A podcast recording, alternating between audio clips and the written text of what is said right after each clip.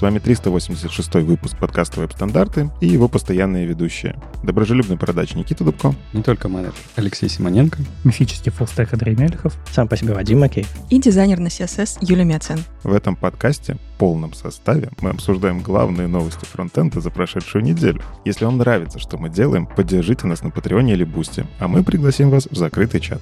Сегодня в выпуске поговорим про Safari Technology Preview 178. Там добавилось несколько интересных, включилось несколько интересных опишек. Firefox заявляет, что сделает пару интересных внедрений, пообсуждаем. Поговорим про выпечку. У нас тут булочка Бун Бан 1.0 вышел такой все в одном тулкит. Хочется обсудить, сместит ли он Node.js. При этом Node.js пытается ответить что-то булочке работы с файлами окружения. Тоже посмотрим, получится ли у них. Вадим принес новость про веб-платформ Features.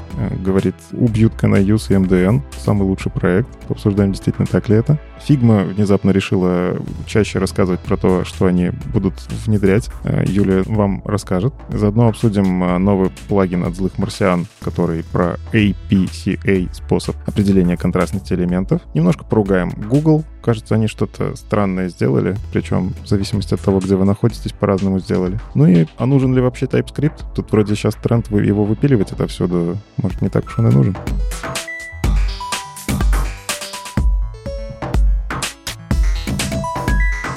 Ну и начнем с э, браузерных новостей. Спасибо Safari Technology Preview, что когда остальные браузеры не выходят, они нам все равно приносят браузерные новости. И э, Safari Technology Preview 178 довольно такой крупненький релизик. Ну, обычно у них там просто fixed, fixed, fixed. Сейчас тоже много fixed, но много чего added добавили. А, начнем с того, что, ну как, я, я такие свойства очень люблю.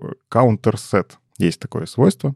Если вы когда-нибудь работали с CSS э, счетчиками, ну, зачем-то вы их все-таки устанавливали сами, я, например, так делал, то там есть counter reset, там есть просто функция counter, ну, не функция, ну, в принципе, даже и функция, кстати, есть, которую в атрибутах можно использовать. Вы можете счетчики сами говорить. Здесь будет чиселка вот такая, вот здесь вот на этом элементе сбрось и так далее. Ну, короче, я когда для печатных стилей прям активно использовал, очень полезно. Так вот, не хватало до этого counter set и counter increment, которые как бы позволяют управлять а насколько увеличивать и сколько сейчас поставить счетчик. Это не то чтобы совсем частый случай, но иногда мне нужно сказать, вот здесь, пожалуйста, вот независимо от того, там 15, 40 или сколько там значения, сейчас counter set, я указываю имя счетчика и говорю, должно быть 42. Все, вот с этого места начиная, с 42. И в целом это полезно, когда вот вы верстаете что-то, что, например, разные страницы, но по факту нумерация продолжается с предыдущей страницы. Вот я с таким сталкивался. Ну и counter-инкремент приблизительно про то же. Вы можете указать имя счетчика и насколько инкрементировать.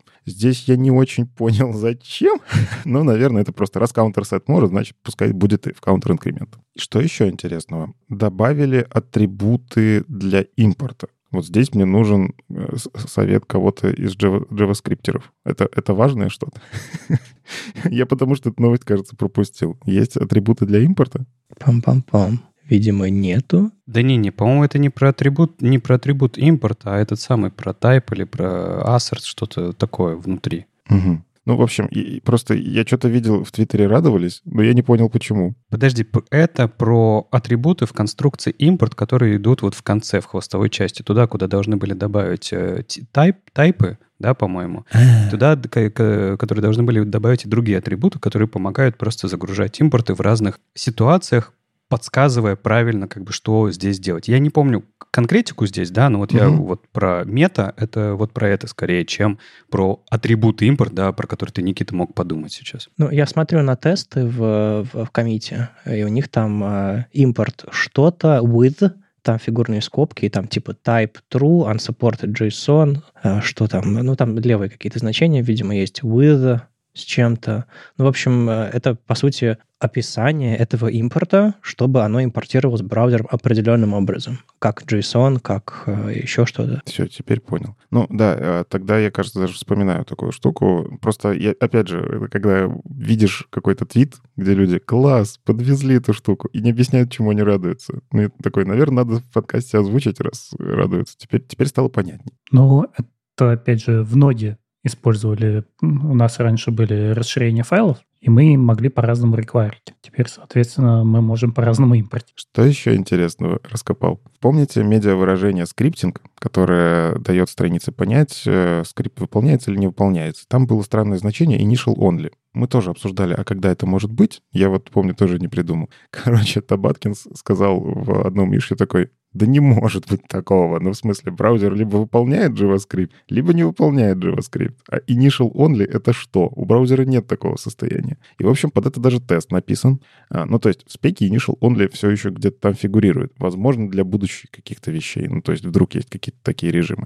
Но по факту Firefox заимплементировал, что медиа выражение initial only не должно срабатывать никогда. Safari на это посмотрели и тоже такие, ну, вообще, да, у нас нет такого состояния, нет смысла его реализовывать, и они его выключили. А, вот. Ну, то есть, если вдруг вы зачем-то писали initial only, знаете, просто это медиа выражение не сработает. Стоит, наверное, поискать и убрать.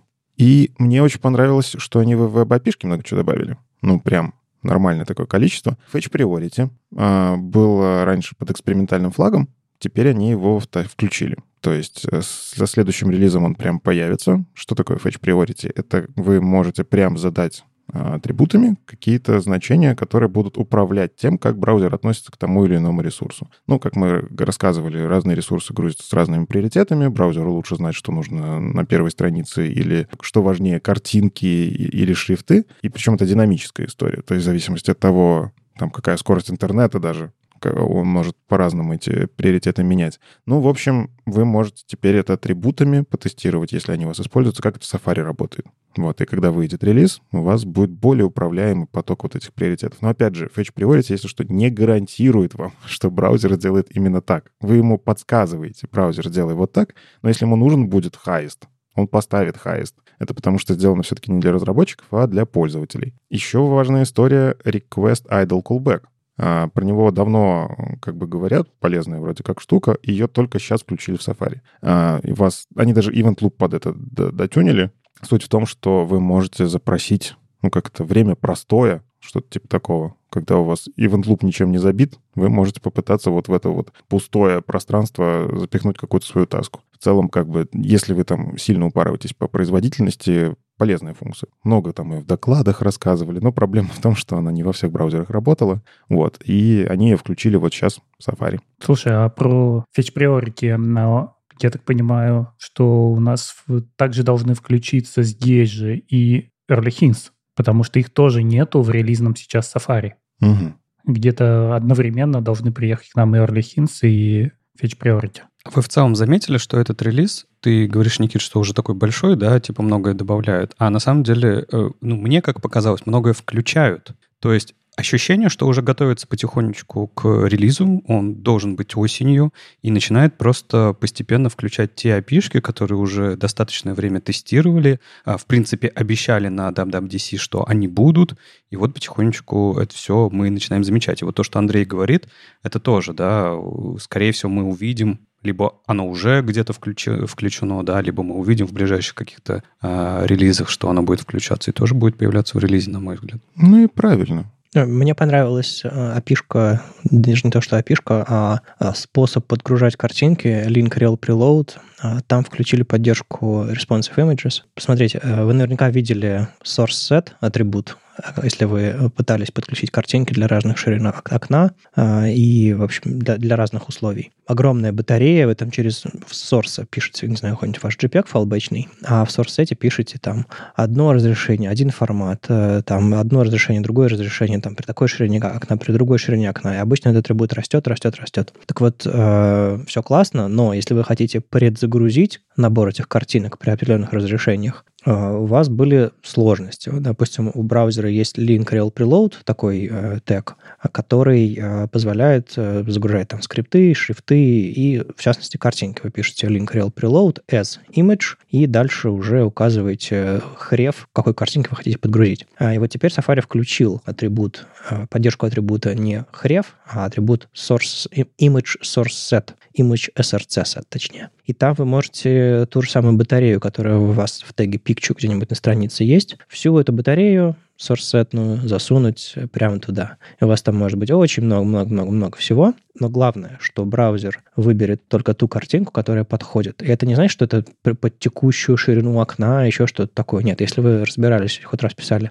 атрибут sourceSet э, со всякими конструкциями типа 512W, это вообще что такое? Ну вот если не знаете, то почитайте. А, короче, если у вас source когда-то хотелось вам когда-то source предзагрузить, причем со всей его гибкостью, со всей его мощностью. Вот теперь у вас есть такая возможность. К счастью, можно это все значение просто скопировать. Если вы где-то его генерите, вы можете вставить его наверх. Зачем это нужно? Ну, для того, чтобы браузер э, при парсинге HTML, во-первых, э, подобрал подходящую картинку, которую он собирается э, рисовать, а во-вторых, еще и предзагрузил ее, если вы его об этом попросили, по тем же самым э, алгоритмам. Ну и, кстати, я вот именно почему-то в этот релиз решил посмотреть, а что вообще происходит. Э, ну вот есть графики интеропа, которые показывают, как браузер начинает проходить тест. Я специально открыл посмотреть э, вот эту динамику. Ну, скорее всего, тесты какие-то новые появляются, то есть должна быть какая-то линия, тест пишется, тут же фиксится. А нет, оказалось, что Safari — это вполне себе тест-driven development, только тесты пишутся в начале сезона, ну, то есть договорились, что будем поддерживать контейнер queries. И там, ну, типа большое количество тестов они все сначала красненькие. И забавно смотреть, что у них вот реально каждый год сначала резкое падение по прохождению тестов, потому что добавили, видимо, новую спеку, ее надо поддержать, все красненькое, и такой графичек ух, и упал вниз. И к концу года он такой все выше, выше, выше, выше. Обратил внимание, потому что контейнер queries точно так же продолжают фиксить в рамках интеропа. А в какой-то момент Safari там вырывались вперед, но что-то затормозили, и остальные браузеры оп, и вырвались вперед. Вот.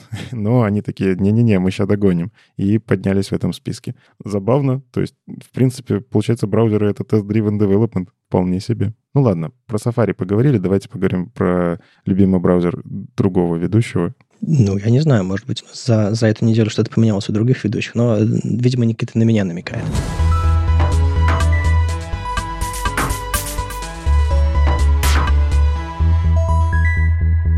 Да, у Firefox нет э, пока какого-то релиза, э, который можно было обсудить, но есть парочку интентов, to ship, to prototype, давайте разберемся. Мне показалось важным сгруппировать их и обсудить, потому что э, интересные фичи, которых в Firefox, кажется, не хватало. Не знаю, как, как, как вам, но мне точно. И, э, в принципе, в веб-платформе не хватало для полной совместимости. Первая фича — это ARIA Reflection.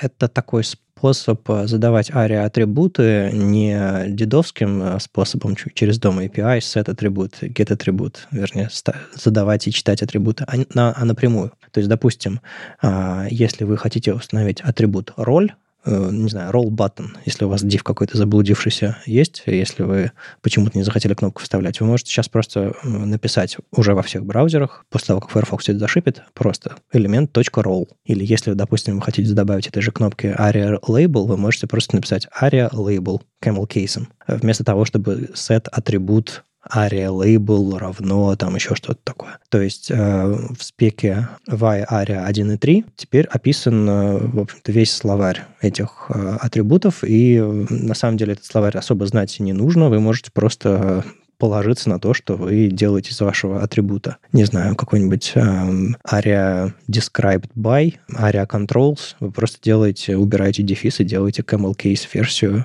и э, задаете этот атрибут. Это на самом деле часть большей спеки, это, по-моему, типа первая часть внедрения вот этого Accessibility Object Model, но я не уверен, что они пойдут дальше. В общем, это, было, это был один из шагов в сторону, скажем так, более адекватной поддержки ARIA атрибутов, атрибутов и вообще ARIA-спецификации в HTML и в JavaScript, потому что до сих пор это были просто какие-то чужеродные атрибуты, у которых не было своего API. А вот тут сейчас вот потихонечку они пробираются и в JavaScript. Вот всегда было интересно, почему сразу так не делают. Ну, то есть с э, всякими атрибутами, когда внедряют новый HTML-элемент или новый атрибут, он на самом деле почти тут же прорастает э, в дом API. Там, не знаю, появился видео, у видео там куча controls, preload и прочие всякие штуки, они тоже сразу проросли э, в JavaScript, ну, который браузерный. А вот с ARIA я всегда удивлялся, почему так нельзя. Но это же тоже атрибут появился, браузер его поддерживает, но почему-то не- нельзя это делать через JavaScript. Может быть, движение было в другую сторону. То есть люди, которые писали на JavaScript, им нужен был этот атрибут, они его прирастили в HTML и тут же подключили в дом. Ну, тут сложно сказать. Просто, скажем так, у доступности никогда не самый высокий приоритет. Это все еще, скажем так, afterthought, все еще вторая мысль. Я рад, что движение в эту сторону продолжается. И просто мы получили скажем так, какой-то элемент удобства. Это, это не, не меняет что-то принципиально, и на самом деле есть э, разные еще штуки э, в загашнике, чтобы улучшить вообще опыт использования. Вот, допустим, одна из больших проблем э, прямо сейчас, э, вот вы, допустим, когда, не знаю, какой-нибудь э, лейбл к инпуту привязываете, вы страдаете от того, что там айдишники нужно расставлять, генерить и так далее. А, но это не так часто случается. А если вам нужно, допустим, связать какой-то элемент с другим элементом э, в аре атрибутами, выпадашка какая-нибудь, там описание, еще что-то такое, вам тоже нужно генерить айдишники в огромном количестве. И есть, э, есть идеи, как э, сделать так, чтобы эти айдишники не нужно было генерировать. В общем, это, это про ARIA. А, на самом деле в, в- в Firefox последний на этой вечеринке, другие браузеры уже начали поддерживать это все. Но это- не кажется чем-то очень большим, просто я решил об этом сказать как, э, как скажем так, улучшение качества жизни. А, Плюс, мне кажется, полифил для этого всего сравнительно легко пишется, так что я думаю, это все можно уже начать использовать и э, копнуть в сторону полифилов тоже, если вам это пригодится. Это первая штука, это intent ship. Это значит, что это скоро появится. А, Вроде бы как э, в 119-м Firefox по умолчанию это все включат, это хорошо. А, И еще э, уже более аккуратная штука, intent to prototype, то есть они начали писать код, или собираются начать очень скоро, для текстовых фрагментов. Это такая штука, которая, про которую Chrome говорил еще года два-три назад впервые, и впервые, собственно, внедрил. Это возможность ссылаться на фрагменты текста на странице вместо айдишников. Я, я сейчас жаловался на айдишники, что их нужно расставлять, они должны быть уни- уникальны и так далее. А сейчас э, уже в, в Safari, насколько я понимаю, поддерживается это все, и в, в Chrome возможность э, сослаться на фрагмент текста. Вы э, даете, даете на него ссылку, потом браузер открывает, прокручивает, подсвечивает желтым и, в общем-то, всячески вам помогает э, сослаться на, конкретную часть текста. Если текст меняется, ссылка тоже может сломаться, но там есть, скажем, такая некоторая гибкость в, в ее описании, начало, старт, в общем, и довольно-таки стрёмный синтаксис всей, всей этой конструкции. Но а, кросс-браузерности не хватало. А, кстати, если вам прямо сейчас не хватает кросс- кросс-браузерности, есть э, набор расширений для всех браузеров. Ну, если у вас там, не знаю, старая версия браузера или, э, или Firefox, можно установить расширение, которое все это, это вам поддержку сделает. Я про- просто плюсану к тебе. Дикость в синтаксисе, конечно, полная. Это, это история, которая как бы ей будет очень тяжело прорываться в массы, потому что этому научиться, вот это вот э, двоеточие, тильда, двоеточие, текст, и дальше ты еще должен правильно эти фрагменты искать. Просто мы, на самом деле же, с вами все, я уверен, делали эм, по- похожую функциональность да, на своих сайтах. Это когда по, по хэшу ты опускаешься к элементу, и с помощью таргета ты, например, можешь его анимировать желтого как бы фейдаутом. Но это обычно якоря, да. Да-да, ты, ну, просто якоря с э, а- анимацией а, эффекта. Это же еще Basecamp когда-то давным-давно э, этот, ну, не лайфхак, этот пример, да, того, как внимание элементу показывать в интерфейсах э, показал кучу лет назад. Синт- э, сама по себе функциональность хорошая и нужная, синтаксис просто отвратительный, я не знаю. А мне кажется, это не для людей, не для того, чтобы люди это писали вручную. Это же для поисковых систем. Сейчас, когда ты в Гугле что-то ищешь, и она находит конкретную фразу, то тебя как раз таким образом подсвечивает на странице, что ты искал. Это, конечно, не для людей в общем смысле, да, но это для людей-разработчиков, потому что разработчикам-то это нужно все сделать, если они хотят элементы как-то, ну, манипулировать этим. Нет, не соглашусь. Это не для разработчиков, это вот как раз-таки для людей поисковых систем. То есть это браузерная функциональность, которую пропихнули в спецификации. То есть я выделяю что-то и хочу этим поделиться. Разработчик, зараза такая, не дал мне такой возможности, чтобы я там айдишники везде не проставил и так далее. Что мне приходится? Хочу вот этот фрагмент, хочу его переслать другу, чтобы он открыл именно это. И браузеры это реализовали. То, что разработчики страдают, ну что поделать? Ты подожди, как будто бы в поисковых системах не разработчики работают, как будто бы это некая такая э, история непонятная. Я еще раз про, про другое. Если ты делаешь, например, какой-то классификатор у те- у тебя, не знаю, длинный сайт, Википедию и так далее, и так далее, то э, кто именно должен сделать так, что у тебя в голосарии твоем по переходу по ссылке должен вот правильно этот фрагмент подставиться? Разработчик или Что вы мне рассказываете? Ну, давайте будем честны. Э, если, если чуть-чуть подумать, мы все поймем, почему такой стрёмный синтаксис. Потому что разработчики нахешбенили столько всякой дряни в интернете, что найти синтаксис простой, новый, который использует решетку и который не ломает какой-нибудь сайт в интернете, практически невозможно. И, собственно, вот в этот вот стрём который являет из себя этот э, решетка, двоеточие, тильда, двоеточие, текст равно там префикс, start, end, запятая и так далее. Абсолютная вещь, которая как бы чудовищная API. Тут я с вами согласен. Это все из-за необходимости. Люди, которые все это разрабатывали, они очень долго ресерчили и, скорее всего, э, лицом по клавиатуре постучали и получили набор символов, который ничего не ломает. Здесь, мне кажется, какой-то э, элемента рандомности в этом всем. Я вот тебя услышал и подумал, что это норвежское изобретение хэш-стреминг. Хэш-стреминг. А, можно так сказать? Слушайте, а, а есть название у этого а, символа? Ну, знаете же, есть этот а, символ совы, да, на, надо же какое-то название этому придать. Мы же программисты все, все время придумываем название.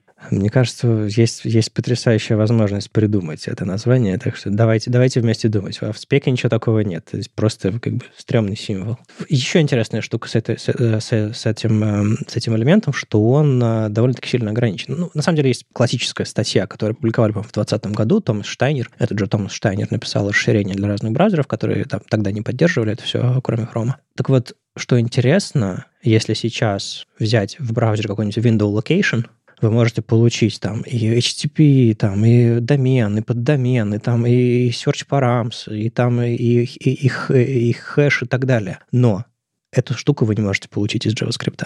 Есть какой-то подхак, в котором вы какой-то через, через Performance API можете почему-то захватить эту штуку, но он, по-моему, только в хроме работает, и то работает случайно, это дырка какая-то. То есть вы не можете программно из JavaScript получить значение этой штуки. Это какое-то э, какое ограничение приватности. И вот буквально вчера э, вот мы выпустили свежий эпизод F-Word с Леони Уотсон, мы там про доступность, кстати, говорим, э, и Брюс только пишет, слушай, а если хочу дать ссылку на, на расшифровку нашего эпизода, на конкретную вещь, но у нас это вкладка на странице, которая скрыта. И у нас есть там табы, которые JavaScript переключаются. Слушай, как можно один из этих табов открыть? Я такой, ну, слушай, ну, наверное, так, это точно нужно делать в JavaScript. В JavaScript нужно определить, что если это ссылка, захожу, смотрю и понимаю, что нельзя. Можно. Не, ну в смысле, ты просто как-то путаем теплым с мягким. Состояние твоей страницы нужно хранить точно так же в урле за хэшом. А уже, ну типа, если человек перешел и выделяет этот текст, у него в урле должно быть состояние, что открыт какой-то конкретный табик. А, ну это да, да, да, да. Да, тогда все работать будет. Да, но я имею в виду, что это открытый вопрос, нужно ли э, условной открытость и закрытость аккордеона какого-нибудь на странице зафиксировать в урле. Не все состояния на странице нужно фиксировать в урле, потому что, по сути, по сути, у нас две вкладки на странице, которые не являются двумя отдельными страницами или двумя какими-то суперсостояниями. Но, чтобы решить этот вопрос, да, нужно, придется, придется его просунуть в URL. Но я имею в виду, что сама возможность прочитать эту штуку, вот эту вот всю эту вот стрёмную рыбину э, с, с поиском, э, со ссылкой на конкретную фрагмент страницы, почему-то нет. То есть повторюсь, какая-то там штука с приватностью, но я не разобрался, что именно утекает и почему нельзя. Но чтобы вы знали, если захочется эту штуку оттуда вытащить, кажется, у вас не получится. Ну, по крайней мере, можно псевдоэлементом, можно поменять подсветку на странице с э, дефолтной браузерной желтой на какую-нибудь другую. И, наверное, еще по пути можно попробовать анимировать это все. В общем, э, есть возможности. Мы ссылку на статью Томаса Штайнера, классическую, которая все это описывает, вообще все-все-все-все-все с этим связано. Дадим. Попробуйте внедрить у себя на сайте подсветку, разберитесь, как это у вас работает, и можно ли дать реально ссылку на какой-то фрагмент текста. Вот как мы выяснили, на, на сайте Word нельзя, потому что часть контента, серьезная часть контента скрывается. И если дать на нее ссылку, она не открывается. Кстати, если вы обращали внимание, то прямо сейчас в Chrome Summary Details, если поиск по странице, он открывает details, который был скрыт, если, допустим, находит эту часть. И то же самое, по-моему, с э, вот этим с текст-фрагментами. То есть э, браузер умеет открывать закрывашки, раскрывашки нативные, summary details, если, если ему нужно сослаться на какую-то часть, э, часть текста. Единственное, что нас спасет вот с этим текст fragments э, в каких-то наших вот этих э, встроенных, не знаю, аккордеонах, раскрывашках, закрывашках, если они будут нативные. Тогда нам не нужно будет писать стрёмный левый код, браузеры сами будут это делать. Ну а пока вот приходится, придется прокидывать состояние, все такое. В общем, две фичи в Firefox скоро появятся. Они больше про совместимость, потому что в других браузерах браузерах это все внедрено, ребята э, догоняют, это хорошо, и вы убедитесь, что вы, э, ну, во-первых, внедрили и готовы, а во-вторых, э, как-то у вас все стилизуется, отображается. Мне кажется, полезные фичи, что с точки зрения качества жизни Ария, что с точки зрения а, ссылки на какой-то фрагмент текста, спешите пользоваться. Смотрю на Никиту, прям видно по нему, ну, видишь, Вадим, да? Ну? Проголодался, он явно булочек хочет. Булочек. Давайте поговорим про булочку. А тут у нас э, в чате родилось, что кто-то раскатал тесто для бан 1.0. Давайте узнаем. Ну вот я шутки старался, готовил, а вы их взяли, озвучили. ну ладно. А, в эфире подкаст про выпечку. А, начинаем.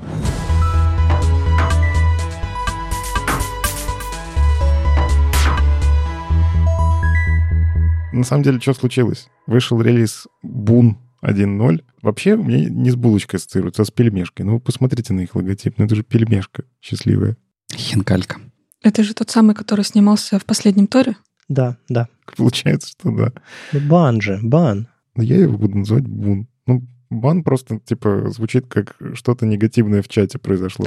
А, окей. Вот, поэтому позвольте мне эту вольность, бун понятней. Ну да, правильно, как-то на английском, на англоязычных, если что, материалах читайте правильно, не как я. В общем, мы уже как-то обсуждали, что были там ром, были бун вот этот, и всякие такие попытки уйти от сложности того, что случилось с экосистемой. И Бун они прямо заявляли такие, типа, кажется, Node.js это слишком сложно из-за того, сколько пакетов надо установить. Все пишут на TypeScript, поэтому что-то там еще и закладываем эту компиляцию, транспиляцию, вотчеры все дико медленные и так далее. И когда они заявляли, я помню, мы тоже обсуждали такие, ну, что, ну, если у них получится, прикольно будет. вот. А у них, кажется, ну, в принципе, неплохо так получилось. А, понятно, что они тут же выпустили релиз, когда э, вот маркетинговая статья такая появилась офигенная, которой мы самые быстрые, мы вот здесь самые классные, у нас все замечательно работает. А, ну, давайте так, начнем с чего. Они себя позиционируют как все в одном. All-inclusive такой. А, то есть они, в принципе, и заявляют, что Node.js не нужен. Ну, типа, у нас он есть под капотом своя реализация, причем это не Node.js на V8, а они использовали WebKit-движок, э, который для JavaScript Runtime, что, кстати, классно. Вот мне кажется, это очень классно для развития экосистемы дальше. Они говорят, транспиляторы, да, тоже не нужны. Мы сами себе все включим на, на нативном чем-то написано, и оно будет работать быстрее. Бандлеры, да зачем? Ну, типа, мы напишем свой, опять же, на нативном напишем, и оно будет работать быстрее. Вам вот это все зависимости тянуть не надо. Любой проект подключаете, чтобы у вас там не было. Вы пак, роллап, у нас все равно работать будет. Пакетж-менеджеры, да тоже зачем? Мы все сделаем за вас. Вот. Ну, короче, они попытались заменить все и сразу. Еще заодно тестирующие библиотеки втащили. Ну, то есть синтаксис джеста, я так понимаю, они себе затащили. И Whitest, он там просто на джест очень похож был. Они его тоже себе затащили. И, ну, заявляется, что мы сделали такое окружение, в котором все то, что вот я только что озвучил, оно и так работает из коробки. Ну, типа, и при этом работает там где-то в 10 раз быстрее, где-то в 6 раз, где-то в 8 раз быстрее. Стартуем там самые быстрые во всех экосистемах. Код гоняется быстрее всего. У нас hot reload есть. Так сочно звучит, ну, правда? Я, на самом деле, как бы читаю их релиз-ноуты, и у меня почему-то, вот если так по диагонали пролистать, складывается впечатление, что они просто забандлили себе и ESBuild, и Webpack, и Parcel, и NPM, и Yarn, и Learn, и Jest, и NodeMon, NodeMon какой-нибудь, .env и так далее. Просто они все это себе установили внутрь и, не знаю, там скомпилировали, э, и оно просто теперь быстро работает. Но они же это все переписали, чтобы быть совместимыми с API э, вот этих всех упомянутых пакетов. Движок еще только поменяли, не забывай, JavaScript Core. Ну и движок поменяли. То есть они условно попытались стать совместимы со всей экосистемой, не используя саму экосистему. Перед ними стояла достаточно сложная задача. То есть, ну, когда вот такие амбициозные вещи ты заявляешь, что мы заменим наду, это же тебе нужно поддержать все то, что это наду использует. И они честно заявляют, простите, ну, там маленькая такая заметочка, честно, но очень маленькая, мелким шрифтом и со ссылкой на другую страницу. Здесь не читайте, сходите, почитайте в другом месте. Я нашел эту страничку Node.js Compatibility, и не все так хорошо, как они говорят. Ну, то есть они такие, в принципе, почти все, скорее всего, ваше приложение работать будет. Не учли они, что я работаю в компании, которая любит костыли вокруг Node.js, э, всякие свои добавлять для ускорения. Вот. И я смотрю, некоторые вещи, которые у них написано, что они ну, не поддерживаются, они меня... Я не могу, к сожалению, перейти на Бун ровно поэтому. Потому что, ну да, иногда приходится для high-performance приложений там для больших каких-то, которые миллионы пользователей э, в день, ну, типа, приходится вот это все эксплуатировать. И да, у них много чего поддержано, скажем честно. И мне что нравится их подход в этом месте. Они действительно, видимо, сделали аудит полностью того всего, что есть в ноде. Они это выписали себе, тесты под это, видимо, себе тоже затащили и знают, где конкретно у них что-то не работает. И вот это прикольно. Но много чего не работает. Пока что. То есть, если вы захотите резко после вот этой маркетинговой статьи перейти на Бун, э, проверьте, пожалуйста, не только то, что он у вас собирает, это приложение, а погоняйте-то все-таки ваши тесты. Действительно ли у вас ничего не отвалилось, потому что некоторые вещи, банально даже для дебага, некоторые вещи не работают. А вообще, мне кажется, для экосистемы это вообще очень хорошо, потому что давно у нас все так это ровненько слишком идет, типа застоялось. У меня только один вопрос. А новые-то они что-то предлагают э, сообществу? Скорость. Да.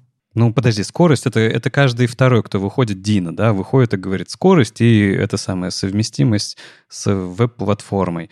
И, ну и чего? А новое что-то есть помимо скорости? Ну, новое — это другой пользовательский опыт. Точнее, опыт разработчика. Как будто ты сел за какую-нибудь Java, где все уже стандартизировано, и ты вот так из кирпичика все собираешь. И у тебя все это красиво вместе работает. Ну, то есть их основной поинт это вот э, в э, комбайне, да, то есть типа, что они дают это все.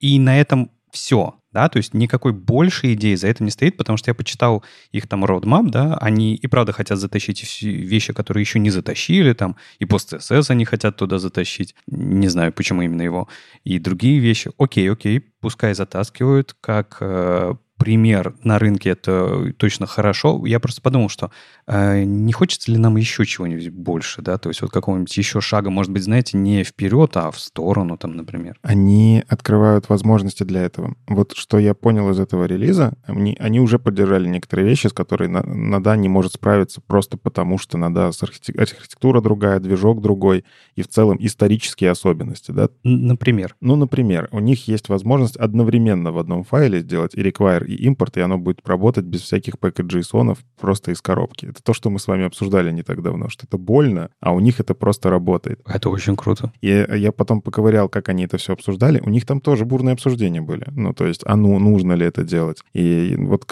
расковырял, когда они эту фичу добавляли. Короче, все счастливы, но им пришлось обсуждать, а действительно ли это нужно делать, потому что разработчики-то привыкли к другому. То есть ты уже и тогда, если перейдешь на бун, ты не сможешь обратно вернуться на наду. Там вот основная такая история была. Но они такие, ну и ладно. Короче, основной посыл, как я понял вот в этих дискуссиях, у них есть возможность стартовать с нуля. У Node.js такой возможности нет. Node.js когда-то начался, есть проекты, если ты обновляешь проект на новую наду, нужно, чтобы какая-то совместимость была. А Boon, он типа, ну все, беру э, текущий проект и начинаю в нем жить по новой. Новая архитектура, переписываю на нативные модули и так далее. Но здесь другая философия. У ноды всегда была философия, что это очень компактная штука. Вот есть компактное ядро, в нем нет ничего лишнего. Они с каждым годом, конечно, затаскивают туда все больше, начинают понимать, что некоторые вещи все-таки не лишние, но это остается серверным рантаймом. Там нет таких вещей, вот как бан тебе сейчас из коробки дает возможность работать с JSX. Это как вообще? То есть ты можешь написать консоль лог, закинуть туда JSX, и он тебе это отрисует как JSX, не превратит это в какой-то объект. И меня это пугает. Потому что, а какой это JSX? Насколько он совместим с другими фреймворками, не с React?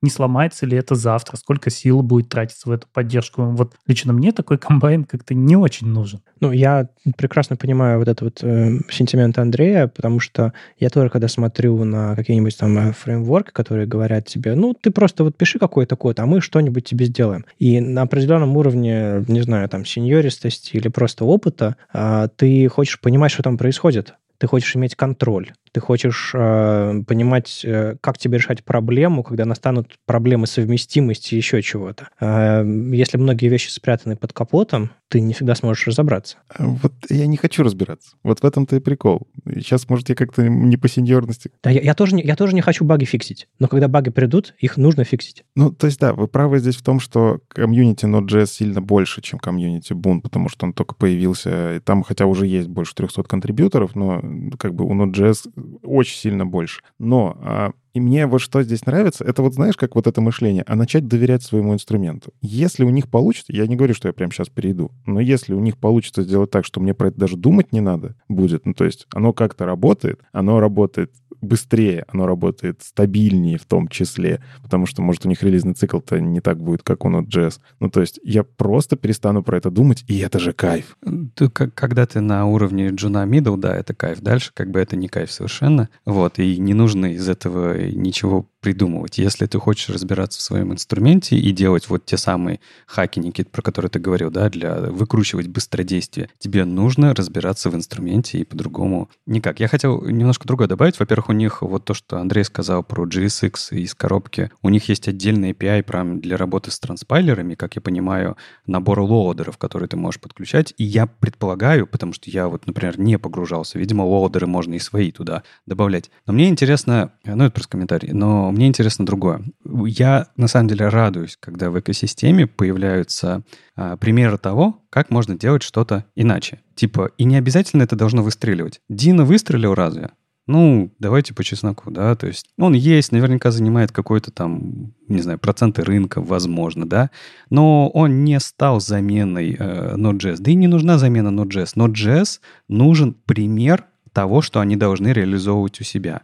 И Дина очень хорошо показал. Вы посмотрите, последние релизы Node.js, они затаскивают фичи Дина. Ну так и отлично, пускай Бун будет таким же, пускай он покажет Node.js, что ему не хватает. Если они реализовали гигантскую проблему Node.js с э, этими запуском одновременно импортов и require, да, ну, пускай подумают теперь с этим. Может быть, и найдут вариант для себя. Ну, смотри, у меня в голове вот такая немножко диванная аналитика, конечно, но все-таки. А, важное отличие, что Node.js жутко привязан к V8. Ну, то есть все, это V8. А какая тебе разница? Да какая тебе разница, какой движок внутри, если он у тебя работает хорошо? Он ограничения накладывает. Ну, ты не совсем прав, Никита. Была нода на чакре. Да, но здесь как бы используется движок, который точно используется. Используется по всему миру, и у него есть постоянные контрибьюторы. То есть WebKit этим движком пользуется. Да не в этом дело нет необходимости такой. Вот у тебя реально есть потребность, вот задача рабочая поменять движок в ноде? Нет, я просто хочу, чтобы у меня развивалось, э, мой, развивался мой инструментарий. Это, знаешь, вот точно так же, как разговор про Firefox и Chrome. Ну, типа, так давайте все перейдем на Chrome, и пускай оно развивается вот там в движке, все будет замечательно. Но нет, появляется Firefox, и этот движок все жив, живет и нормально. WebKit все еще жив, но там просто WebKit и Chrome все-таки похожи. Один родитель второго. Но для меня эта история про то, что может наконец-то появиться что-то более стабильное, чем Дина. Вот тут ты хороший пример привел, потому что Дина действительно, он как бы, он занял маленькую нишу на рынке. Но, кстати, занял. То есть есть проекты, я знаю, которые живут на Дину, потому что им просто это подходит. Ну, вот исключительно им. Мне кажется, с Буном то же самое будет. Он кому-то подходит. Вот, возможно, медлам, возможно, джунам, они там просто для обучения эту штуку запустить, мне в рантайме куда-то там запилить, не знаю, какой-нибудь сэндбокс для кода, ну классно же. Ну то есть я раньше на наде страдал, а сейчас я этот бунт поставил, он мне в 10 раз быстрее отрабатывает, железо меньше просит. Все, супер. Это маленькая ниша, но она классная. А давайте сделаем то, что, наверное, стоило сделать в самом начале обсуждения вот этой э, булочки. А какой у него use case?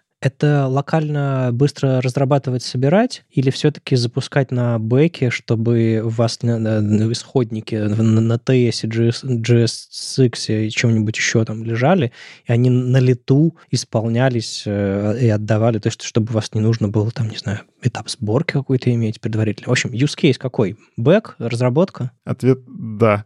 Ну, то, что ты назвал, и то, и то. То есть они сразу себя, в отличие от того же Дина, они сразу заявляли, что мы drop-in replacement для ноды.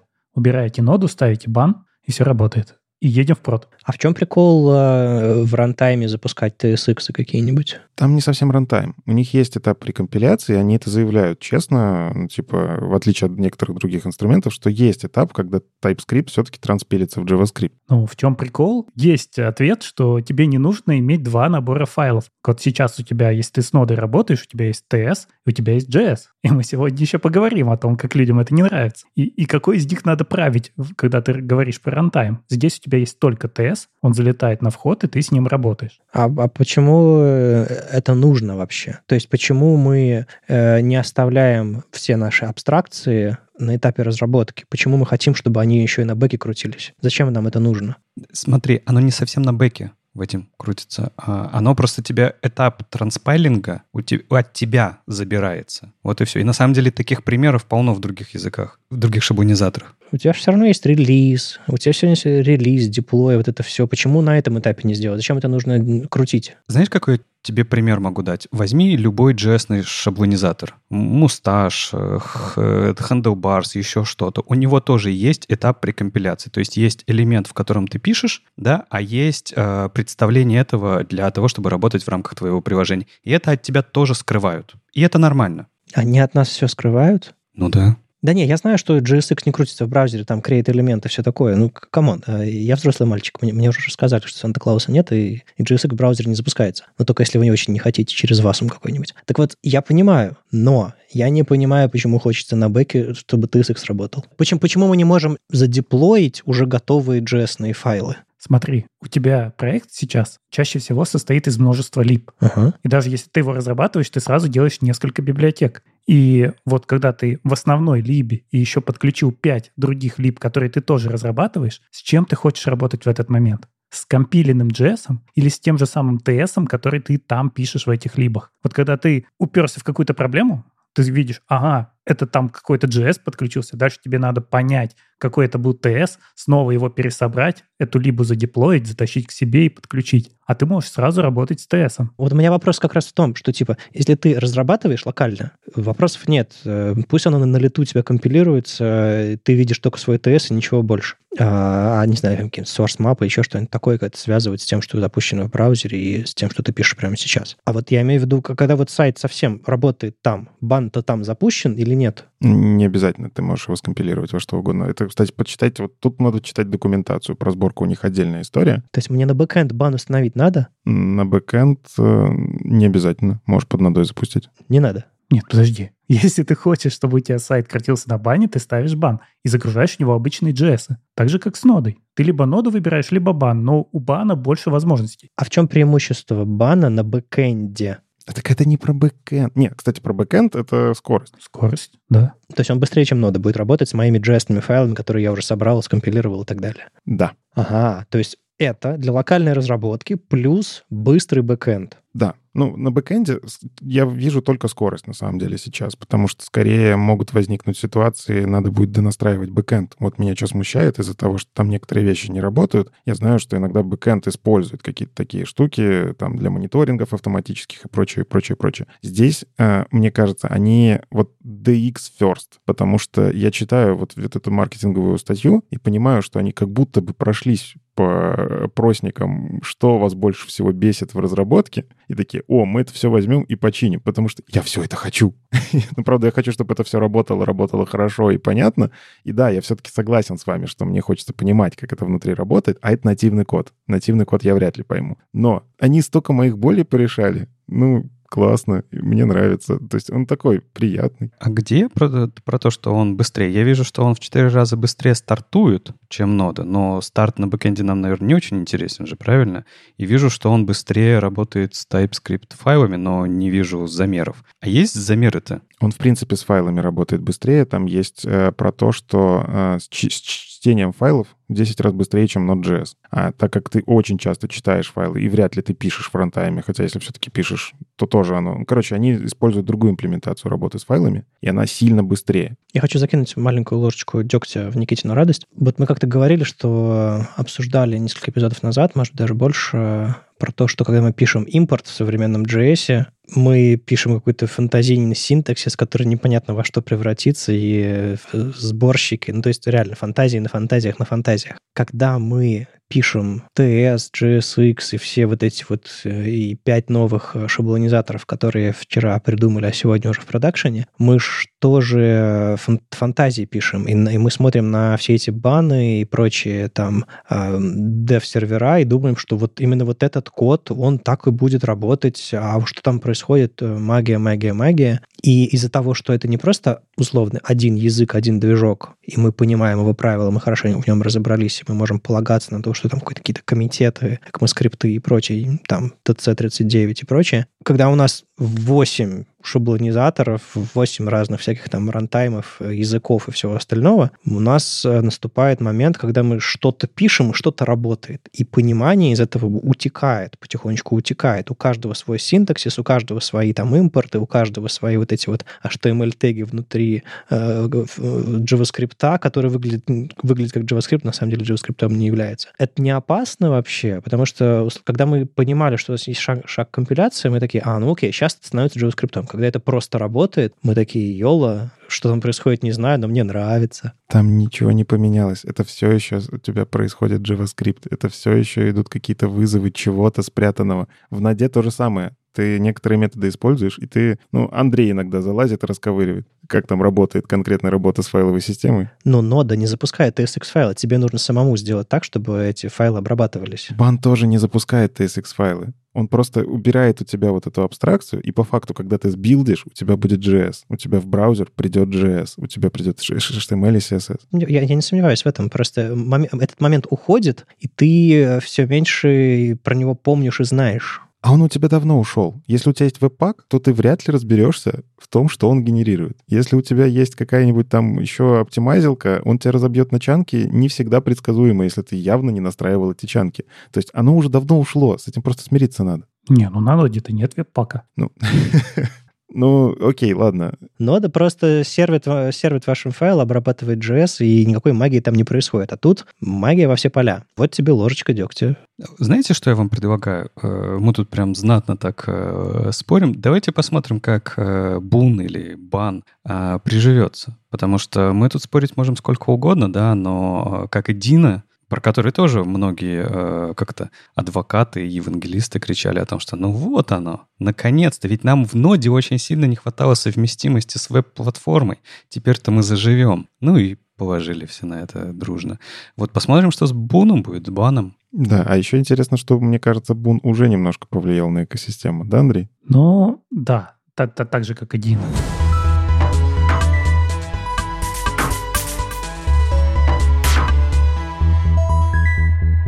Не прошло 10 лет, а нет, уже прошло, и в ноде появились .env файлы. Поддержка .env файлов прямо встроенная. Представляете, больше не нужно ставить библиотеку .env и запускать ее до импортов, потому что это вот прямо раздражающая штука всегда была. Когда ты пишешь у себя .env, потом тебе какой-нибудь притер переставляет импорты наверх, и у тебя все ломается. Нет, теперь ты можешь прям, ну, сможешь, потому что это в 20-й ноде, которая у нас в конце октября станет LTS, но вы уже можете поставить версия 26.0, и вы просто пишете node, там, дефис-дефис, nfile.env, и у вас загрузился ваш nfile. Причем то, что нельзя было сделать с .env, это теперь позволяет и передать э, какие-то аргументы для старта ноды. Вот раньше нода бы стартанула сама, а потом прочитался ваш .env, и вы не все могли, вам все равно что-то пришлось бы передать через консоль. Теперь это все можно прям красиво сложить в end файл, и все заработает прямо из коробочки. Прям как в Bun. Давайте, что ли, напомним всем, что такое env-файлы, если кто-то тут не бэкэндер э, в чате, э, если наши слушатели, это такой буквально .env файл, который обычно, не знаю, вместе с репозиторием шипится .env.sample какой-нибудь или еще что-то типа того, а в котором по умолчанию какие-то параметры заданы, в которых э, эта штука должна запускаться, ваше приложение, например. И вы создаете копию этого, убираете слово sample, например, и э, он у вас в gitignore сам env-файл. То есть вы не храните обычно свое, свое локальное. То есть он, он уникален для вас. Вы можете там порты поменять, там, не знаю, расположение файлов, еще что-то такое. И нода теперь сможет подхватывать нативно из этого формата. То есть это прям какой-то стандартизированный .env файл, который сообщество до сих пор а, использовало. Да это юниксовое, дальше иди даже. Юниксовая история, да. А вот теперь это все стало стандартом в ноде.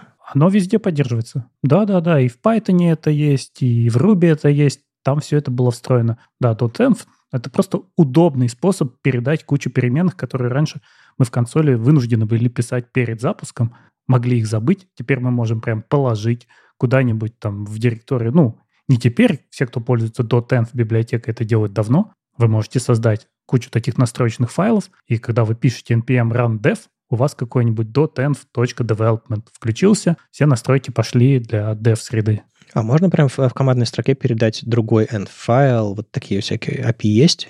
Да. Да-да-да. У тебя же n-файл как раз, dash-dash, n-файл, ты можешь туда передать все, что, все, что хочешь. А, все, понял, понял. То есть он по умолчанию под, под, подключается обычный, а такт можно поменять? Нет, нет, по умолчанию он вообще ничего не читает. А-а-а. Ты должен указать Мгм. у себя в консольке, что вот прочитай вот этот конкретный файл. О, я думал, подхватывает. Естественно, ну, никто руками не вызывает нод, все вызывают через какие-нибудь там скрипты в package.json файле, и поэтому ты туда просто добавишь вызов своего end-файла, и все, и побежали. Огонь. Одной зависимостью меньше. Да. Ну и на самом деле это еще же помогает э, пе- передавать твои переменные окружения между разными языками, да? Ну, если у тебя там мультиязычное приложение, тебе это чуть проще будет. Как думаете, а увеличится ли количество слитых э, ключей и паролей с этой новой фичей на GitHub? Да куда уж больше-то. Думаю, нет, потому что GitHub давно поддерживает режим сканирования. И все крупные провайдеры, там, типа того же AWS, они знают, как называются их ключи. Если ты это в репу себе кинешь, у тебя тут же прилетит там алерт и отключится этот ключ совсем. Ну ладно. Но опять же, ничего не поменялось. Мы этим пользуемся уже не первый год. Просто теперь станет удобнее. Да, но я больше про новичков. То есть, типа, э, чтобы тебе начать этим пользоваться, да, тебе нужно было разобраться с библиотекой .env, понять вообще, что тебе это нужно и так далее, и так далее. Когда у тебя это нативно в, в языке, ну, не в языке, господи, в... Как позвать ноду? Экосистема. Среда исполнения JavaScript на бэкэнде. Вот то, что Андрей сказал. Вот, а, и э, для вот этой, после этой новой версии будет же наверняка много новых сниппетов, how to, там этих самых, э, как начать разрабатывать на ноде. Наверняка там будут присутствовать кусочки сниппетов и с использованием .env, да.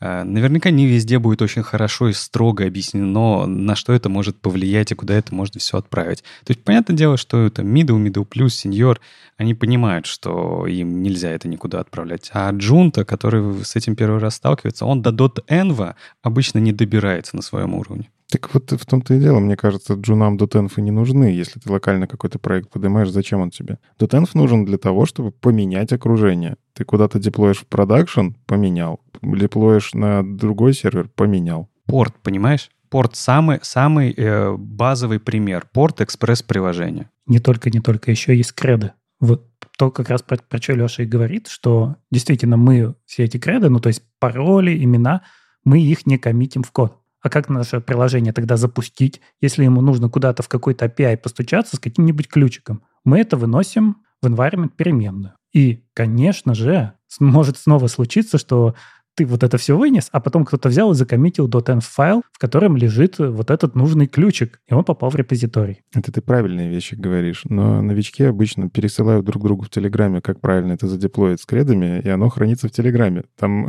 Еще хуже. ну, как, смотря кто как доверяет Телеграмму. Ну, то есть, да, это не GitHub, но тоже пересылается легко. Ну, понятно, что в хорошей системе должно быть так, что никто, в принципе, и не знает никаких продакшн кредов. Они лежат где-нибудь в ключнице, их никто никогда не видит, и только когда ты поставишь это вот туда, в продакшн, там в рантайм, добегут нужные ключи. Поэтому ты, в принципе, не должен иметь возможности вписать ключик. Но, опять же, есть начинающие разработчики, которые не деплоятся в настроенный крутыми сеньорами продакшн, а просто разрабатывают у себя дома, конечно, бывает, когда вот файлики эти попадают в репозиторий и улетают в GitHub, в публичный GitHub причем. Смотри, начинающие разработчики и новая популярная тема, да, как легко написать своего AI-бота или свой AI-сервис прямо на ноде, сниппеты бери это, э, и затаскивай куда хочешь, да. Единственное, что тебе нужно, это твой ключик от OpenAI.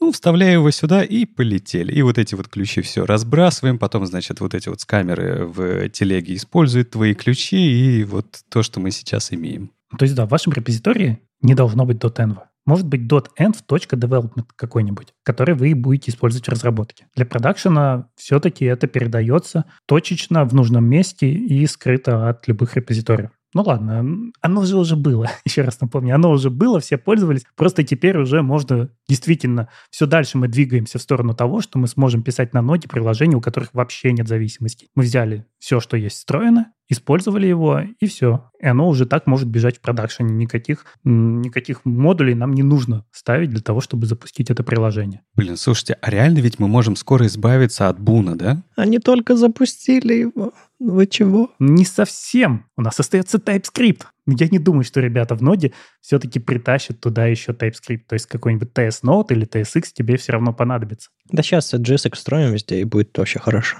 Да-да, дай время. Ну ладно, у нас же не только нода есть, у нас все-таки есть веб-платформа, которая развивается, и кажется, тут сделали какой-то каталог.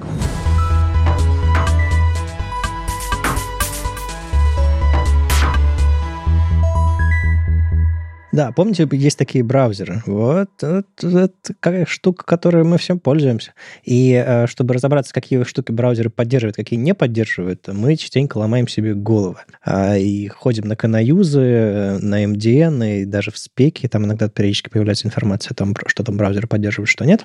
И э, если вы помните, в начале этого года, вернее, в середине, даже в мае где-то, была информация про проект Baseline, который Google анонсировал на на, на Google I.O. Мол, это наша инициатива, как сделать так, чтобы объяснить разработчикам, какие фичи можно поддерживать, какие нет. Мы раз в год будем делать там baseline 2023-2024, там со, со срезом новых фич, которые поддерживаются и так далее. Это все классно. Baseline сейчас немножко замер, как фича. А новых статей не выходит, репозиторий тоже, тоже, тоже затих, и на MD тоже не обновляются статьи с, с новыми там состоянием baseline и все остального. Но, к счастью, развивается штука в основе всего этого. Baseline, на самом деле, это продукт на основе работы комьюнити WebDX. То есть э, рабочая группа, developer experience, которая работает в рамках V3C, которая хочет улучшить впечатление от работы разработчиков с веб-платформой. Они, на самом деле, э, собственно, и стартовали всю эту идею, на основе которой появился Baseline. А так вот, э, эта идея состоит в том, чтобы собрать каталог э, всех возможностей веб-платформы и описать из чего они состоят, какая у них браузерная поддержка, где там спецификации и все остальное. Потому что сейчас у нас есть разрозненные базы данных, я уже упоминал Canayus, я уже упоминал базу данных MDN, э, компат э, таблицы, э, которые там используются. И это все разрозненное в разных форматах и все остальное. И, как обычно, у нас есть много разных форматов и спецификаций. Давайте сделаем еще одну.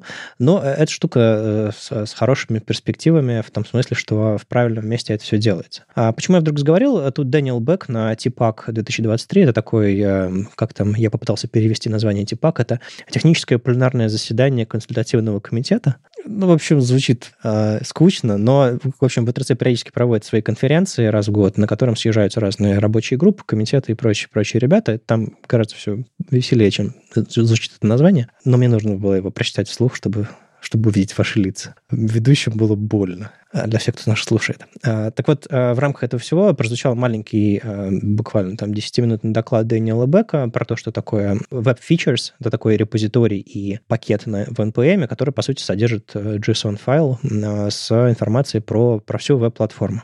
Сейчас в этом репозитории 52 фичи, там есть папочка Feature Group Definitions, и там э, набор из 52 э, YAML файлов, э, в котором в каждом описана маленькая-маленькая фича из веб-платформ. Если поискать, на самом деле, по этому репозиторию по ключу из baseline true, то можно найти там 5 из этих фич, которые, собственно, включены в современный baseline, и которые на основе этого, на основе этого NPM Package Web Features как раз собираются на MDN, что на странице появляется плашка. Там border image, гриды, все гридовые свойства, все флексовые свойства и что-то еще.